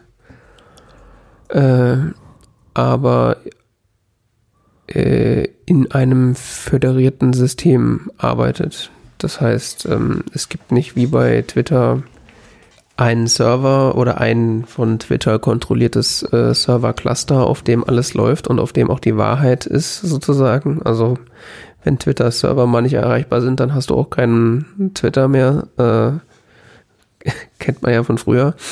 Ähm, das ist bei Mastodon anders. Also bei Mastodon kann im Grunde jeder, der einen Server aufsetzen kann, einen Mastodon-Server aufsetzen. Und äh, kann die über dieses äh, föderierte System mit anderen Mastodon-Servern sprechen lassen. Und äh, das hat dann äh, zur Folge, dass du theoretisch alleine auf einem Mastodon-Server sein kannst, aber trotzdem mit allen anderen äh, Leuten, die in diesem Netzwerk von Servern unterwegs sind, ko äh, kommunizieren kannst und den auch äh, folgen kannst. Das heißt, äh, ich bin momentan auf so einem äh, Server registriert, der äh, chaos.social, so aus dem CCC-Umfeld. Jemand, glaube ich, macht das. Und äh, ja, die, die haben dann, also jeder Mastodon-Server hat dann auch so eine lokale Timeline, also du kannst dann quasi lesen, was Leute auf diesem Server gerade schreiben. Oder du kannst dir die globale Timeline angucken, was dann so ein äh, Konglomerat von Tweets äh, in Anführungszeichen sind oder auf Mastodon sagt man dann tut, weil das ja dieser dieses Tier mit dem Rüssel, you know. Mhm. Ähm, äh, kannst du dir denn die Tuts von äh, äh, sämtlichen Servern angucken, die halt mit diesem Server föderieren, auf dem du drauf bist. Mhm. Ja, und ich folge da halt so diversen Leuten, denen ich halt auch auf Twitter folge. Wer hätte es gedacht? Ähm, und die sind halt teilweise auch auf, auf, komplett anderen Servern, was irgendwie ganz lustig ist. Und der Hauptgrund, warum ich da eigentlich äh, drauf aufgestiegen bin, ist halt so, dass äh, Twitter eigentlich so, mal abgesehen davon, dass es also technisch interessant, also abgesehen, dass Mastodon technisch interessant ist, äh, nervt mich Twitter auch einfach zu sehr. Also das ist einfach zu viel so da wird 2020 zu viel gelebt. also es ist eigentlich so dieses, äh, ja, ich weiß nicht. Alle schreien sich die ganze Zeit an und irgendein Shitstorm jagt den nächsten und das ist irgendwie, zumindest auf der Mastodon-Instanz, wo ich bin, ist das momentan eher so, man versucht das so, diese Twitter-Welt eher so ein bisschen auszublenden und sein eigenes Ding zu machen. Und äh, es ist auch äh, so dadurch kommunikativer und vor allen Dingen freundlicher. Also wenn ich irgendwie, weiß ich nicht, äh, irgendwas wissen will oder so eine Frage in den Raum stellen will, was mir auch oft auf Twitter ganz oft macht oder gemacht hat, äh, das geht da deutlich besser. Also da reagieren dann tatsächlich Leute und äh, sagen nicht, ey du Penner, lass mich nur. Sondern kommen mit konstruktiven äh, Sachen um die Ecke. So auch zum okay. Beispiel die, Entfern die, die Empfehlung von Fresh RSS, weil ich dachte mir, okay, auf so einem, auf so einem äh, CCC-nahen Server so nach selbst gehosteten Lösungen fragen, das ist wahrscheinlich relativ, die Wahrscheinlichkeit, dass da da relativ sinnvolle Antwort zurückkommt, ist äh, recht hoch und war dann auch so. Hast du, na, dann muss sich doch jemand eingeladen haben, oder? Ich meine. Äh, Chaos Social ist doch nicht mehr offen. Nee, die sind momentan nicht offen. Äh, ich weiß nicht, ob ich eingeladen wurde oder ob die einfach mal eine Zeit lang offen waren. Ich glaube, es gab so ein kurzes Fenster, wo sie gesagt haben, so hier, wir sind jetzt live und wenn ihr einen Mastodon-Account wollt, dann könnt ihr euch hier anmelden, wenn ihr unsere Terms of Service, äh, Terms of Service ak äh, akzeptiert. Ich glaube, so bin ich da drauf gekommen. Ah ja. Und dann äh, war das tatsächlich auch relativ kurz danach, dass sie das wieder dicht gemacht haben, weil irgendwie äh, das war, da war irgendwie an, an de, in der Woche oder so war quasi so eine Art äh, Twitter-Exodus. Und äh, der hat dann irgendwie von, weiß ich nicht, von einem Tag auf dem anderen irgendwie so verhundertfacht die Usermenge oder sowas. Also oh völlig Gott. absurd. Ja, zumal es ja eigentlich ein föderiertes Netzwerk ist. Ne? Also theoretisch kann sich überall.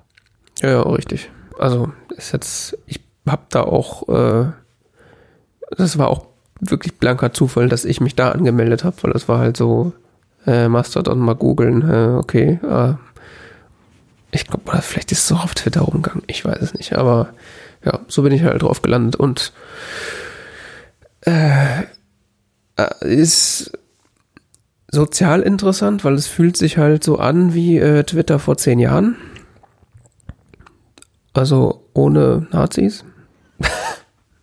Mhm. Und ähm, also mittlerweile ist ja Twitter so, äh, Herbert und Sibylle von nebenan nutzen halt auch Twitter und schreien halt ihren Scheiß raus. Ähm, und so die,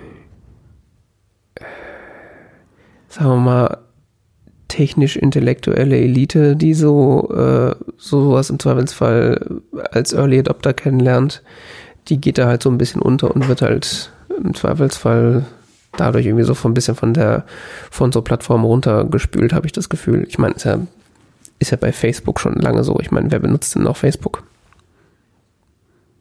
Herbert und Sieglinde und der Nazi. Ja, keine Ahnung, ich, ich habe keinen Facebook-Account. Ja, me neither, aber Kann, kann ich so- nicht mitreden. die, die Screenshots auf, die Screenshots von Facebook sehen aber so aus. Ja, ke- wobei stimmt nicht ganz. Ich habe noch einen Instagram-Account, also technisch gesehen habe ich auch noch Facebook. Ja, das habe ich auch nicht. Das betraue ich immer, aber ich krieg's, ich bring's einfach nicht übers Herz, mich da zu registrieren. Ja, don't. Äh, ich Krieg's. ich, ich versuche die ganze Zeit es zu löschen. Ist ja echt, okay. Ja, also ich, will- ich will das eigentlich auch nicht mehr, aber es ist irgendwie, Ich, ich krieg ich, immer wieder, ich bin auf so Instagram, oh ja, hier lustig, Bildchen angucken, scroll, scroll. Jetzt registrieren? Nee, hm, ja. Ich weiß nicht. Ich krieg's nicht übers Herz. Also, Ja, nee, mach's es nicht. geht nicht. Also sie füttern dein Gehirn halt auch äh, schön mit Kokain die ganze Zeit, dass du es immer wieder aufmachen willst und, äh, Und beim Mastodon konnte ich mich einfach, also ich habe mich, ich habe mich Ende Dezember letzten Jahres damit auseinandergesetzt. Ähm, ich konnte mich aber für keine Community entscheiden. ja, das äh, auch das kann ich verstehen. Dann habe ich irgendwie keine Einladung für das Chaos Social gekriegt und dann war es irgendwie doof und dann hatte ich keine Lust mehr und dann habe ich eine ganze Weile ich, ich wieder, ich wieder auf Twitter rumgehangen und dann hatte ich irgendwann keinen Bock mehr auf Twitter und jetzt bin ich ganz wieder weg von Social Media gerade. Kann auch gut sein. Ja, ich weiß nicht, Mastodon fände ich nochmal spannend, aber Ja, wir können ja äh, mal gucken. Ich weiß gar nicht, äh, ob ich irgendwie die Möglichkeit habe, Leute einzuladen. Ja, Ahnung. Wie auch immer, äh, aber wo wir gerade Instagram gesagt haben ähm, und föderiertes System, diese, ähm, ich weiß nicht, ob das technisch mit Mastodon irgendwie verbunden ist, beziehungsweise äh, irgendwie Codebasis shared, aber ist so eine, wahrscheinlich schon, aber so die Idee von föderierten Systemen ähm, greift jetzt auch schon länger nicht mehr nur bei so Twitter-Klonen um sich, sondern auch bei so Instagram-Klons. Äh, es gibt nämlich äh, analog zu Mastodon äh, ein Projekt, was Pixelfed heißt, wenn ich es richtig im Kopf habe. Also Pixel FED, was quasi so eine Art föderiertes Instagram ist. Ah, so lustig. Das Internet ist lustig. Ja, und äh, sie schreiben auch auf ihrer Webseite, ich habe es jetzt nicht vor Augen, aber es wird halt offen, offenbar äh, auf den ersten Zeilen ihrer Webseite steht halt irgendwie sowas wie, ja, das ist halt so Instagram, aber ohne Werbung und ohne Tracking und vor allen Dingen mit einer chronologischen Timeline, weil selbst das hast du auf Instagram nicht mehr. Nicht? Nee, schon seit irgendwie Jahren haben sie jetzt da so, äh, der Algorithmus bestimmt, was du siehst. Und was nicht natürlich. Ah ja, okay. Ganz toll. Spannend. Mhm. Ja, auf, auf irgendeinem Pixel-Fett-Server habe ich auch einen äh, Account und habe da auch irgendwie so ein paar Bilder mal hochgeladen, aber äh, aus Ermangelung von einer iOS-Software oder überhaupt äh, App Store-Software äh, fällt mir das momentan noch schwer, das irgendwie zu befüllen. Ah. Wobei ich jetzt gelesen habe, äh, dass sie da gerade Apps in den Store oder in die Stores eingereicht haben. Von daher ändert sich da vielleicht äh, demnächst was dran. Also mal gucken. Finde ich auf jeden Fall interessant und äh, ja, ich habe meinen mein, äh, Plan seit langem ist auch eigentlich äh, Instagram wieder loszuwerden, weil äh, ja, es stinkt Tut halt nicht einfach. gut, tut nicht gut. Nee, ist, ah, weiß ich nicht. Also gerade wenn man so im, im Bekanntenkreis so Leuten folgt und so halt sieht, was die so machen, das ist schon irgendwie ganz nett. Aber dieser ganze andere Scheiß und vor allem diese Firma dahinter, das geht eigentlich überhaupt nicht. Es ist halt so wie mit Hitler spazieren, weil das Wetter so schön ist. Ah, ja, schön. Ja, äh, da können wir dann ja das nächste Mal nochmal drüber reden, wie das dann sich weiterentwickelt hat. Hast du, eigentlich noch, hast du eigentlich noch WhatsApp? WhatsApp? Mhm. Ach ja, ja, ja, ja. Was ist das? Ja, ich vergesse immer, dass ich das hab. Ja, das habe ich. Echt? Krass. Ja, das habe ich zum Ja. Beispiel schon seit anderthalb Jahren nicht mehr. Nee, Gruppenzwang. Oh, ist ganz schlimm. Echt? Ja, Kollegen. Okay. Ähm, keine Ahnung. Wieso, Leute, also ich, ist mir ein Rätsel, aber keine Ahnung.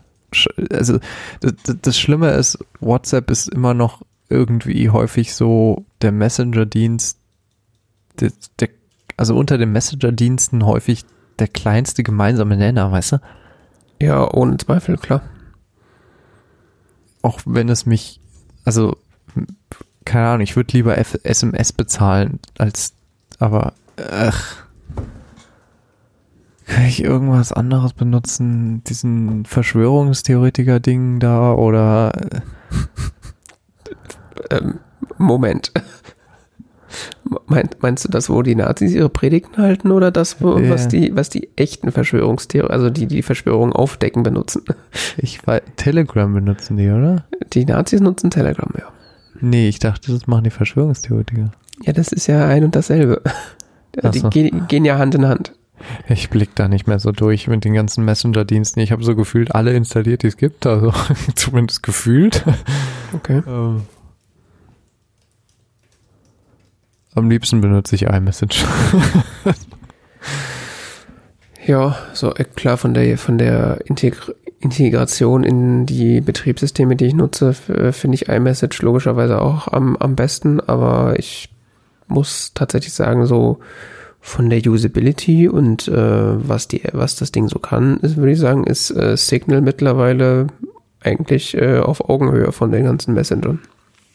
ah, Signal war das, was ich noch ganz gut fand. Ja, ja. Signal. Ich blick da nicht mehr durch. Was wir auf der Arbeit benutzen wir MetaMost? Für interne Kommunikation meinst du jetzt? Ja, ja, ja. Mhm. Und das willst du, ja, das ist so, so, so, so wie Slack oder so? Mhm. Oh, Slack, ja. Ja, das ist ja auch, also Slack und Microsoft Teams und diese ganze Schmonz, das ist ja auch kein klassischer Messenger in dem Sinne, weil das ist ja so geschlossene Systeme an sich. Also da, da kannst du ja nur dran teilnehmen, wenn du zu diesem Team eingeladen bist. Das ist ja so, also das ist ja irgendwie nochmal was anderes als jetzt so diese klassischen, Ja, ja, ja, wobei ich bei, also die Assoziation, die ich gerade hatte, ist, weil, weil Mastodon ja auch so Communities quasi bildet, ähm, die sich dann miteinander vernetzen. Was Mhm. man mit Slack hat, ist ja auch jetzt häufig solche Communities, zum Beispiel zu Podcasts oder sowas, dass die einen Slack, wie auch immer man das nennt, einen Slack haben. Äh, Mhm. Ich, ich weiß jetzt den Fachterminus gerade nicht. wahrscheinlich ist Instanz das richtige Wort, aber ja, was Ich habe keine Ahnung, ich war schon auf zig von den Dingern. Aber ähm,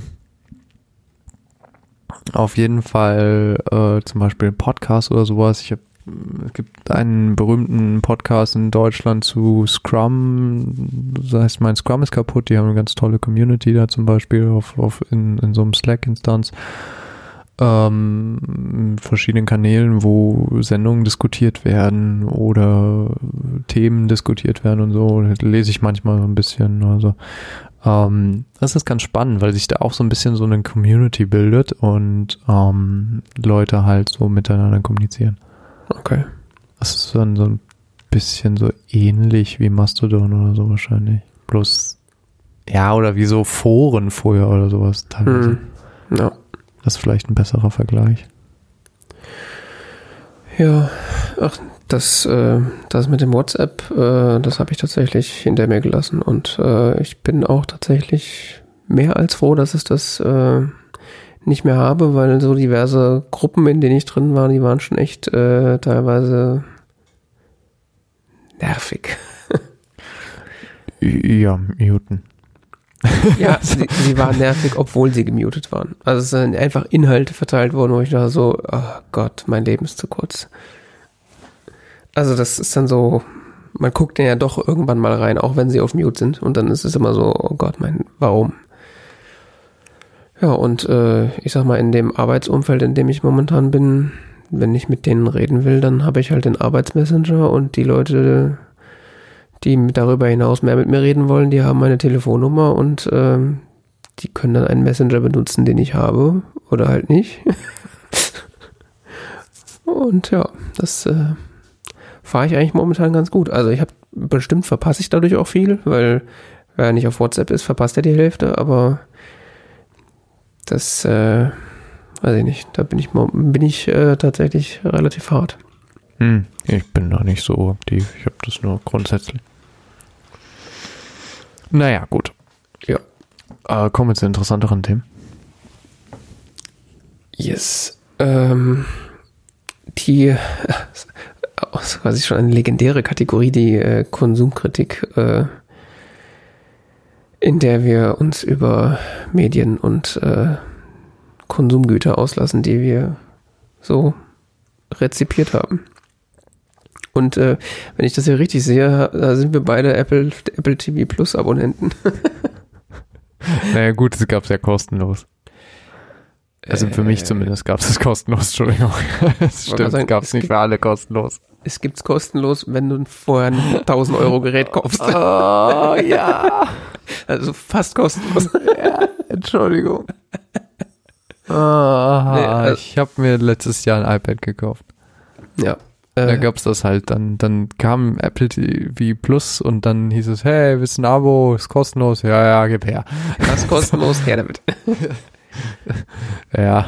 Ja, aber so ähnlich war das bei mir auch. Hat sich nämlich, äh, mein Bruder hat sich nämlich ein iPad gekauft und so dank äh, Family Sharing haben wir jetzt alle Apple TV Plus.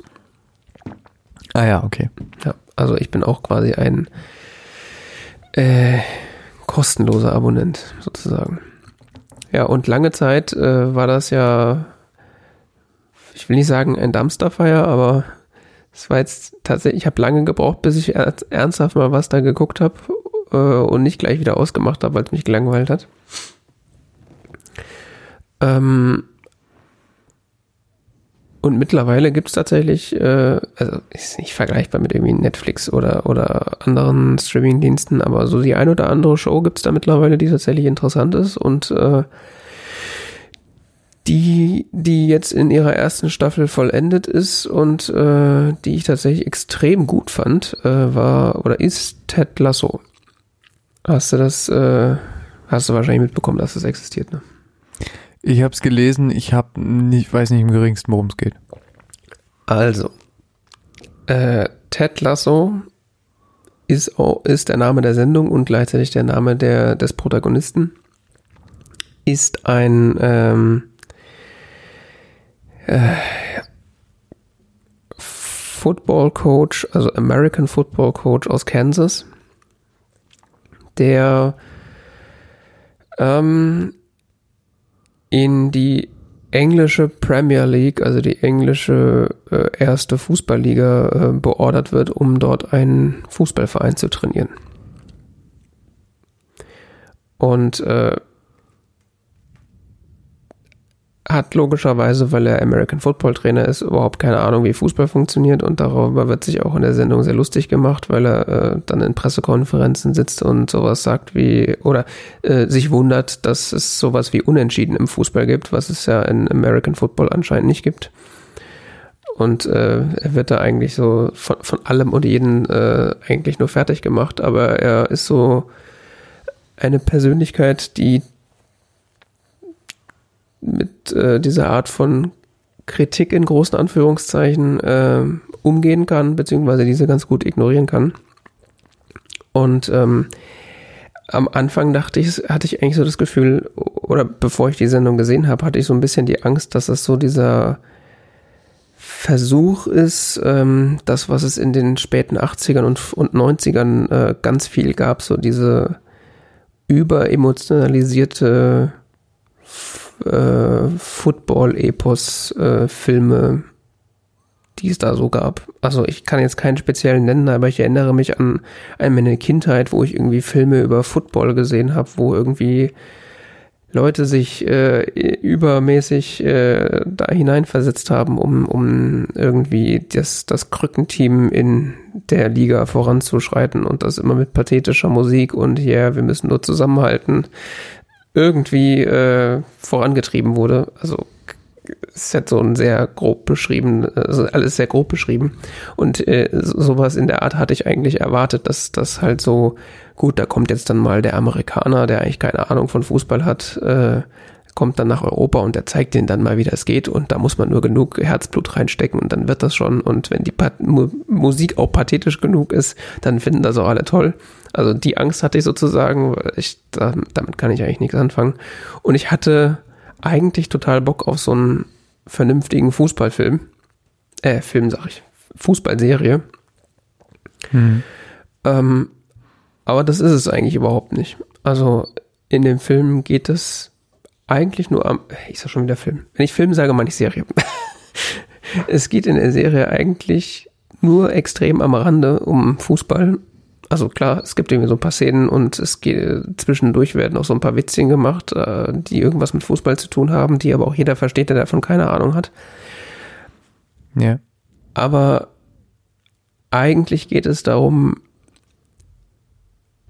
wie oder eigentlich wird dargestellt, wie äh, der die Figur Ted Lasso so äh, es schafft, sich durch absolute Offenheit und vor allen Dingen Menschenkenntnis ähm, Brücken zu bauen und äh, Leute, die ihn eigentlich von vornherein komplett ablehnen, irgendwie auf seine Seite zu ziehen und das auf so eine entwaffnende, äh, liebenswürdige Art, dass einem teilweise fast die Spucke wegbleibt. Und ähm, die, die erste Staffel beschreibt im Grunde so die, äh, die, äh, den Verlauf dieser ersten Premier League-Saison, äh, die ja dann halt da ist. Und es geht auch irgendwie so darum, wie es diesem Fußballclub geht. Und es gibt auch die ein oder andere Intrige rund um äh, diverse Dinge, ohne jetzt irgendwas spoilern zu wollen. Aber eigentlich ist das so eine, ja, ganz, ganz komisch, so, so eine, so eine Feel-Good-Komödie fast schon. Aber ohne dass das jetzt irgendwie großartig cheesy wäre. Also es ist total. Also man kann es eigentlich, ich kann, ich kann es teilweise gar nicht beschreiben, was es eigentlich ist. Ich kann nur sagen, dass es irgendwie extrem packend ist, fast schon süchtig macht. Also ich habe teilweise äh, äh also war wirklich äh, am Boden zerstört, ja. Ich will es nicht übertreiben, aber ist so, die, die, die, äh, die hatten irgendwie so ein, ich bin irgendwie eingestiegen, da waren irgendwie drei oder vier Folgen raus und dann habe ich mir festgestellt, dass irgendwie erst jede, jeden Freitag so eine Folge rauskommt. Und da war ich dann schon leicht angepisst, weil ich halt echt, ich wollte halt wissen, wie es weitergeht, weil es einfach äh, extrem interessant äh, ist. Da gibt's auch, also es gibt einfach extrem, also es gibt, gibt den Trainer, es gibt ein paar Spieler, es gibt äh, Manager und und und ähm, Club, die Clubchefin, äh, alles irgendwie extrem interessant gezeichnete Charaktere, die, die auch so eine unfassbare Weiterentwicklung äh, teilweise durch Ted Lasso nehmen äh, in extrem wenigen Folgen und daher ist das Ganze auch irgendwie relativ komprimiert. Also es ist fast schon so eine Art, ja, ich weiß nicht, Dichtung ist das falsche Wort, aber es ist auf jeden Fall sehr verdichtet in dem, in, in, in dem, was passiert, auch wenn die Handlung gar nicht so ausufernd ist. Aha. Ja, deswegen, äh, wenn wir jetzt hier eine, irgendwie eine Empfehlung aussprechen wollen, wäre das definitiv eine Empfehlung von, von mir und äh, tatsächlich auch für Klingst Leute. recht begeistert, ja. Ja, äh, ich musste das jetzt auch gerade, weil es schon wieder so, fast schon wieder so lange her ist, dass ich es gesehen habe, äh, so ein bisschen Revue passieren lassen, weil ich auch, es ist schwer zu sagen, was daran so interessant ist, aber es ist, äh, es macht Spaß, das zu gucken und ich glaube, äh, John Gruber hat das äh, auf Daring Fireball auch irgendwie letztens erwähnt und meint, es ist irgendwie so das perfekte irgendwie, er hat nicht heile Weltfernsehen gesagt, aber so ein bisschen kam es so rüber, so das perfekte heil, heile Weltfernsehen, was man so jetzt gerade in Zeiten von Pandemie und äh, in den Faschismus rutschenden Staaten äh, so brauchen kann. Ist auf jeden Fall äh, eine extrem nette Ablenkung. Also und, und gerade ähm, auch wenn man jetzt mit Fußball überhaupt nichts anfangen kann, go for it. Also es äh, hat es hat zwar das Setting Fußball, aber es hat es geht überhaupt nicht um Fußball. Also das ist dermaßen sekundär. Jo. Okay. Also wenn du on the fence warst, ob du das gucken möchtest, ähm, ich glaube, du möchtest. Ah ja. Äh, Ich habe keine Ahnung, ich habe es nur gesehen und ignoriert. Ja, also ich, Es Ich- war was mit Fußball, das habe ich ignoriert. Ja, damit haben sie zwar bei mir erstmal eine Aufmerksamkeit erregt, weil ich schon, äh, ich will nicht sagen Ja, Fuß. Fußballfan, aber ich bin schon Fußball begeistert in dem Sinne, aber äh, das, äh, Ja, für mich war es erstmal, oh, Sport. ah, Ja, also nichts, dass ich ein Problem mit Sport hätte, aber so Fußball ist jetzt halt nicht meine Welt und irgendwie hat das da nicht so mein Interesse geweckt. Aber Ja. wenn du sagst, es ist trotzdem irgendwie cool und äh, ste das steht jetzt nicht so im Zentrum oder so, dann könnte das natürlich sehr interessant sein, klar. ja, also ich war interessanterweise von den, von den Trailern auch erstmal abgeschreckt, weil ich irgendwie, es, es sah halt irgendwie alles sehr cheesy und irgendwie sehr amerikanisch aus. Ich meine, es ist auch ein Äh, bisschen cheesy und ein bisschen genau. amerikanisch. Cheesy ist das richtige Wort. Das Gefühl hatte ich nämlich auch. Ja. So mit dem Typen mit diesem kr- kräftigen Oberlippenbart und ich weiß nicht, sah irgendwie so ein bisschen übertrieben aus. Und ich habe auch noch ehrlich gesagt persönlich noch nicht so das Vertrauen in Apple TV äh, Plus, äh, dass da tatsächlich äh, gute Sendungen oder gut klingt jetzt so doof, aber so allgemein sehr breite Mengen von Leuten ansprechende, also in der Breite als gut bewertete Serien rauskommen. Ja, Sagen Ja, mal so. geht, geht mir, geht Klingt mir noch nicht ähnlich, richtig, sehr aber richtig, aber äh, ja, ich meinte halt so, so Sendungen, die jetzt wirklich gut sind. Wirklich, wirklich gut. Ja. Ja, aber das kann ich hier definitiv, das äh, Attribut kann ich der Sendung auf jeden Fall ausstellen. Also Rotten Tomatoes hat hier 87% und Certified Fresh. Das ist schon mal sehr positiv. Ja, also es kann sein, dass die erste Folge einen weiterhin ein bisschen abschreckt, weil da halt so diese ganze Cheesiness, die in den Trailern rüberkommt, auch noch relativ dick ist. Aber das spätestens so ab der zweiten Folge nimmt das dann auch ab und man blickt dann eigentlich auch so hinter die Charaktere, beziehungsweise der Hauptcharakter nutzt halt diese Cheesiness halt irgendwie so auch so als Abwehrmechanismus die ganze Zeit. Mhm.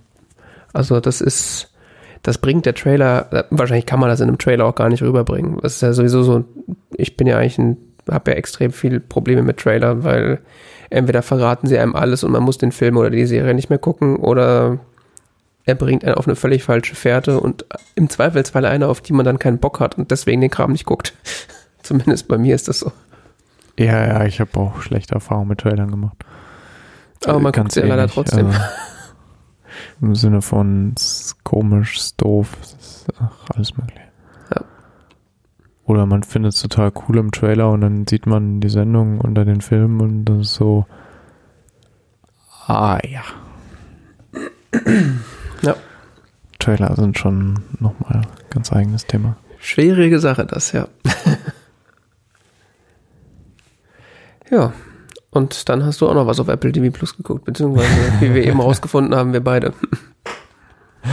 Ja, ähm, was da angeteasert wurde, war The Long Way Up oder Long Way Up, ich weiß nicht genau, was, weiß jetzt gar nicht, was genau der Titel ist. Ähm, eine Show mit Hugh McGregor und seinem Freund Charlie Borman.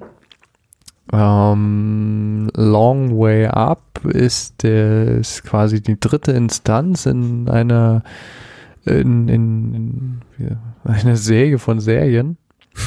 Stimmt, ja. ähm, der äh, McGregor fluchend um die Welt fährt.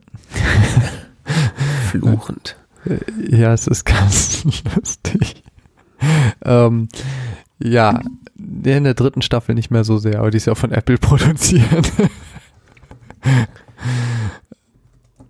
ähm, es fing an mit 2004 haben sie die Sendung, haben die beiden, äh, Hugh McGregor und Charlie Borman, das sind zwei Schauspieler, die äh, Hugh McGregor kennt man wahrscheinlich, Charlie Borman ist jetzt eher so nicht so international bekannt. Ähm, die beiden sind äh, sehr eng befreundet seit vielen Jahren, haben sich mal auf einem Set kennengelernt und äh, 2004 haben sie äh, ihr gemeinsames Hobby quasi in einen Film überführt, nämlich dass sie beide äh, Motorradfahren lieben. Und äh, Ewan hatte so die Idee, hey, wie wäre es, wenn man mal mit dem Motorrad nach New York fährt? Also the long way round. Mhm.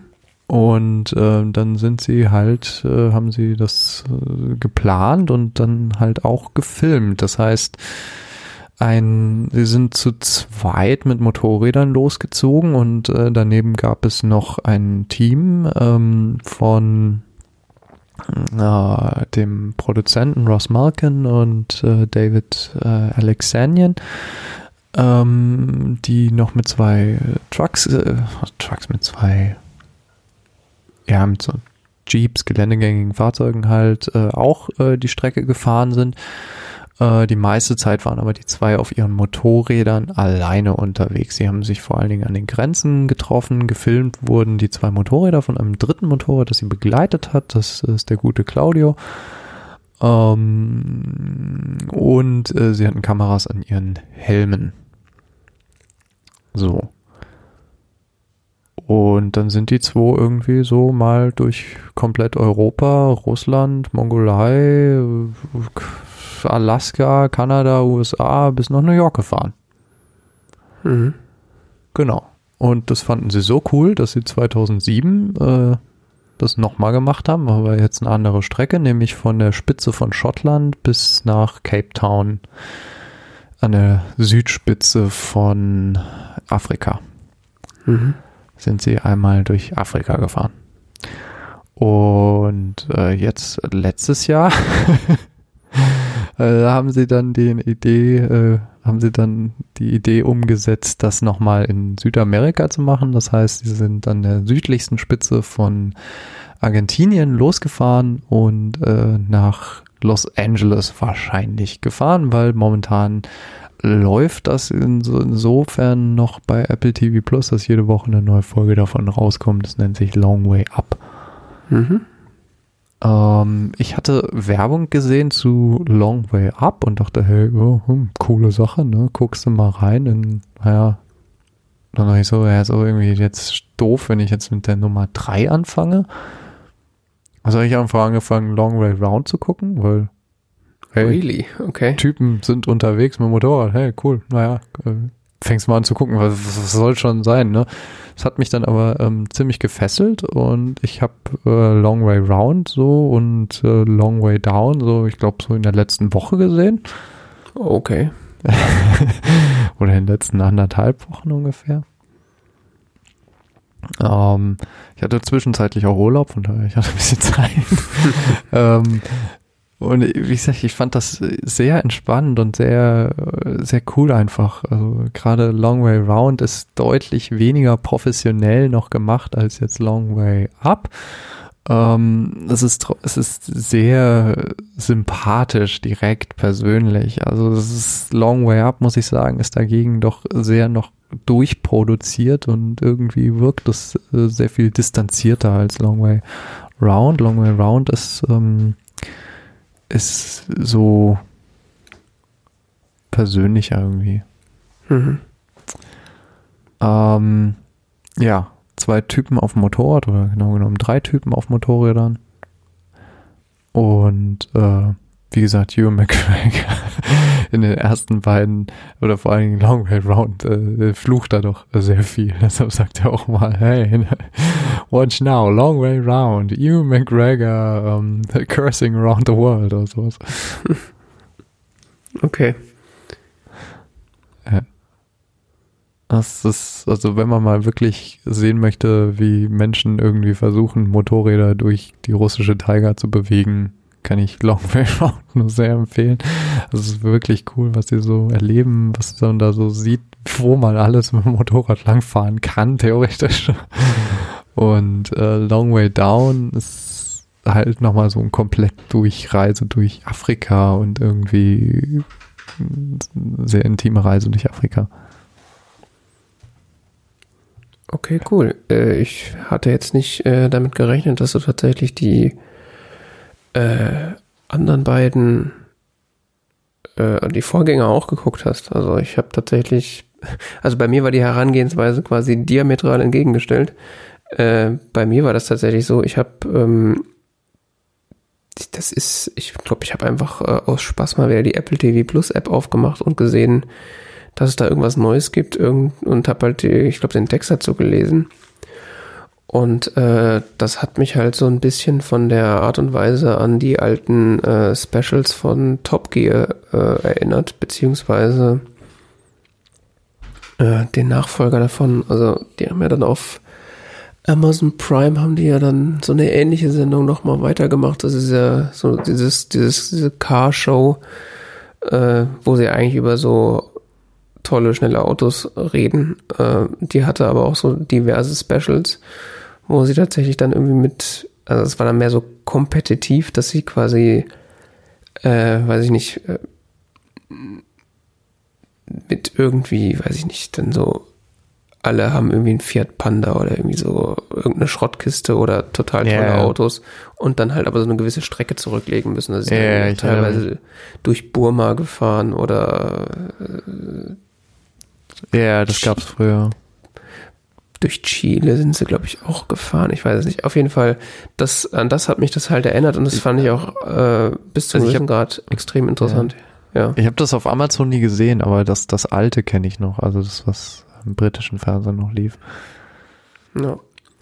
Da haben sie sowas auch manchmal gemacht. Und also ein bisschen so ähnlich ist es, bloß dass Ewan McGregor deutlich sympathischer ist und Charlie Mormon sowieso. Ja, gut. ich meine, sympathischer als Jeremy Clarkson. Hui. ja, äh, es ist auch eigentlich was ganz anderes. Also was, was diese Top Gear-Geschichten fand ich zwar immer äh, ziemlich unterhaltsam, aber die waren halt auch irgendwie total äh, schon auch ein bisschen dämlich und kindisch und vor allen Dingen äh, waren die halt auch äh, geskriptet ohne Ende. Da sind so teilweise Sachen kaputt gegangen an den Autos, wo du dir denkst, okay, das kannst du eigentlich nicht reparieren.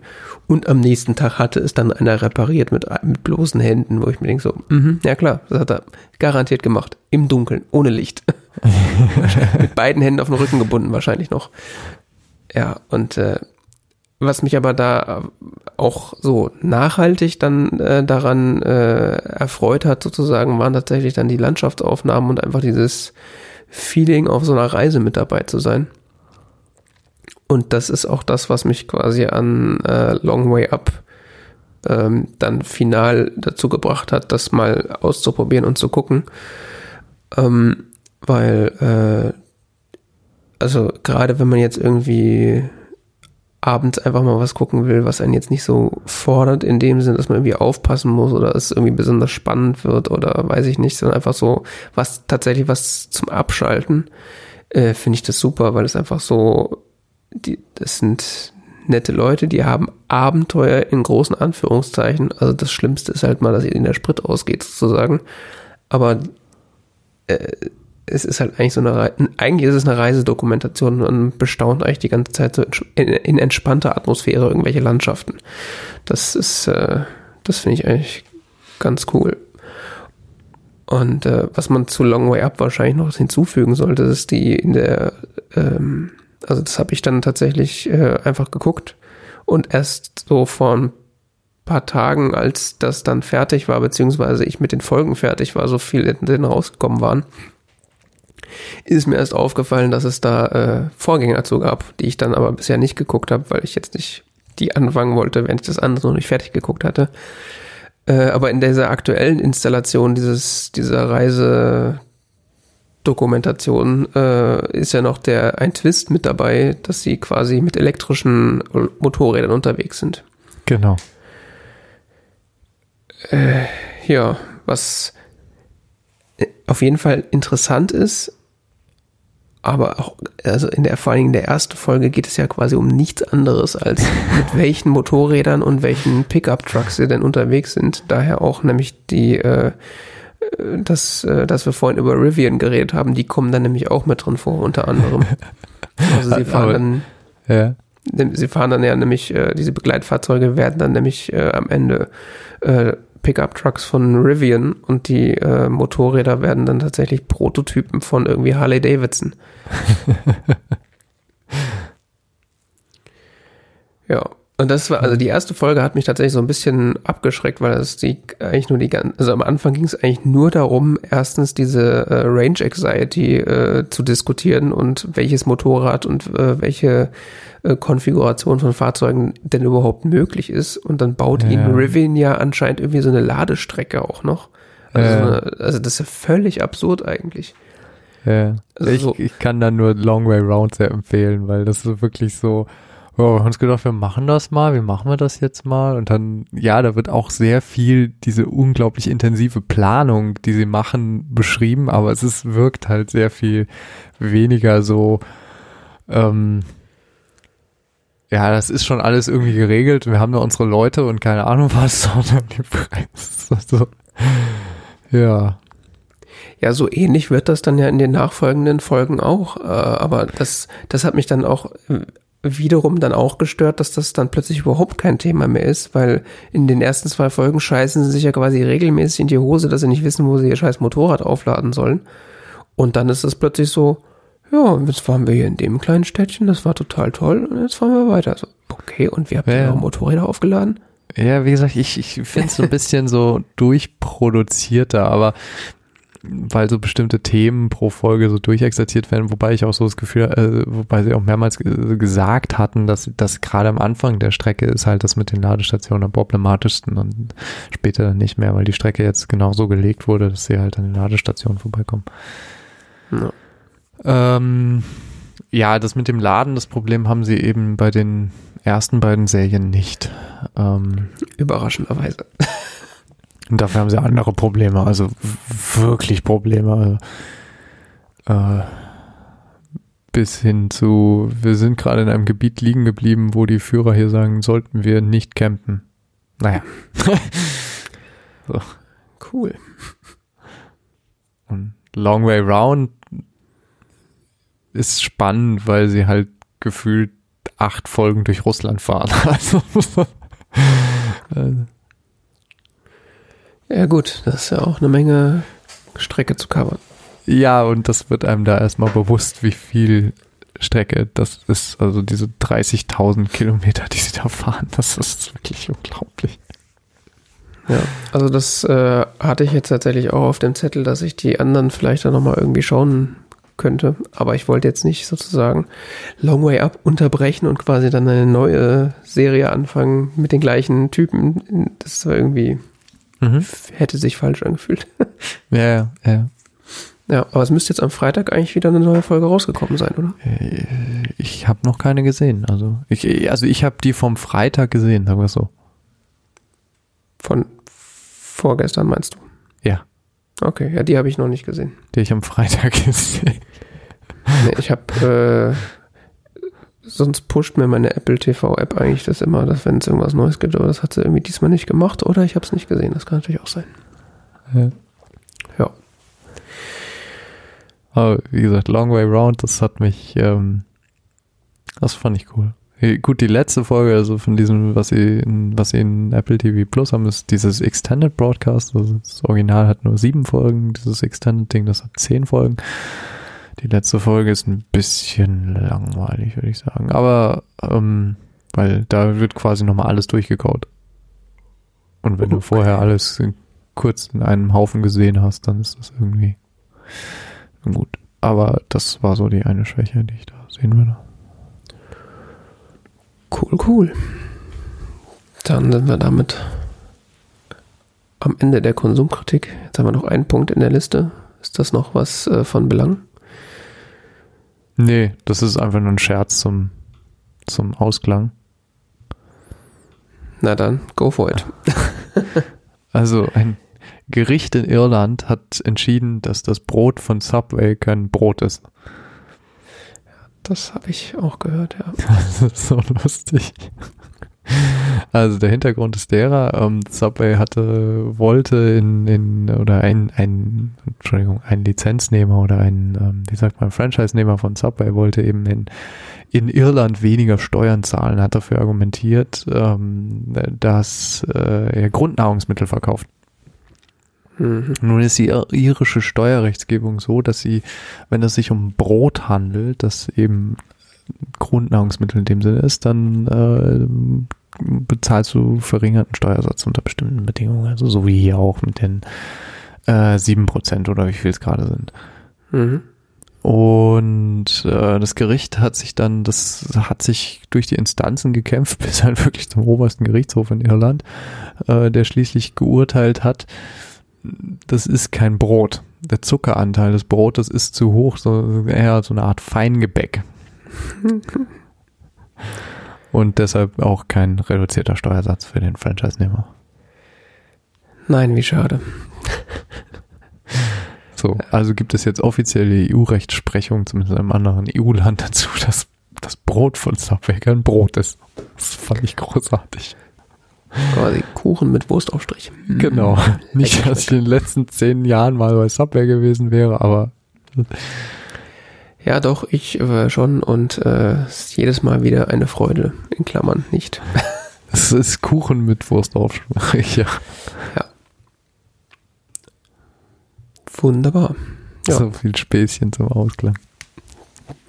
Ja, Ausklang. Damit sind wir dann auch äh, am Ende, würde ich sagen. Und äh, ja verabschieden uns für dieses Installment des TZ Talk Radios. Genau. Bis dann. Bis dann.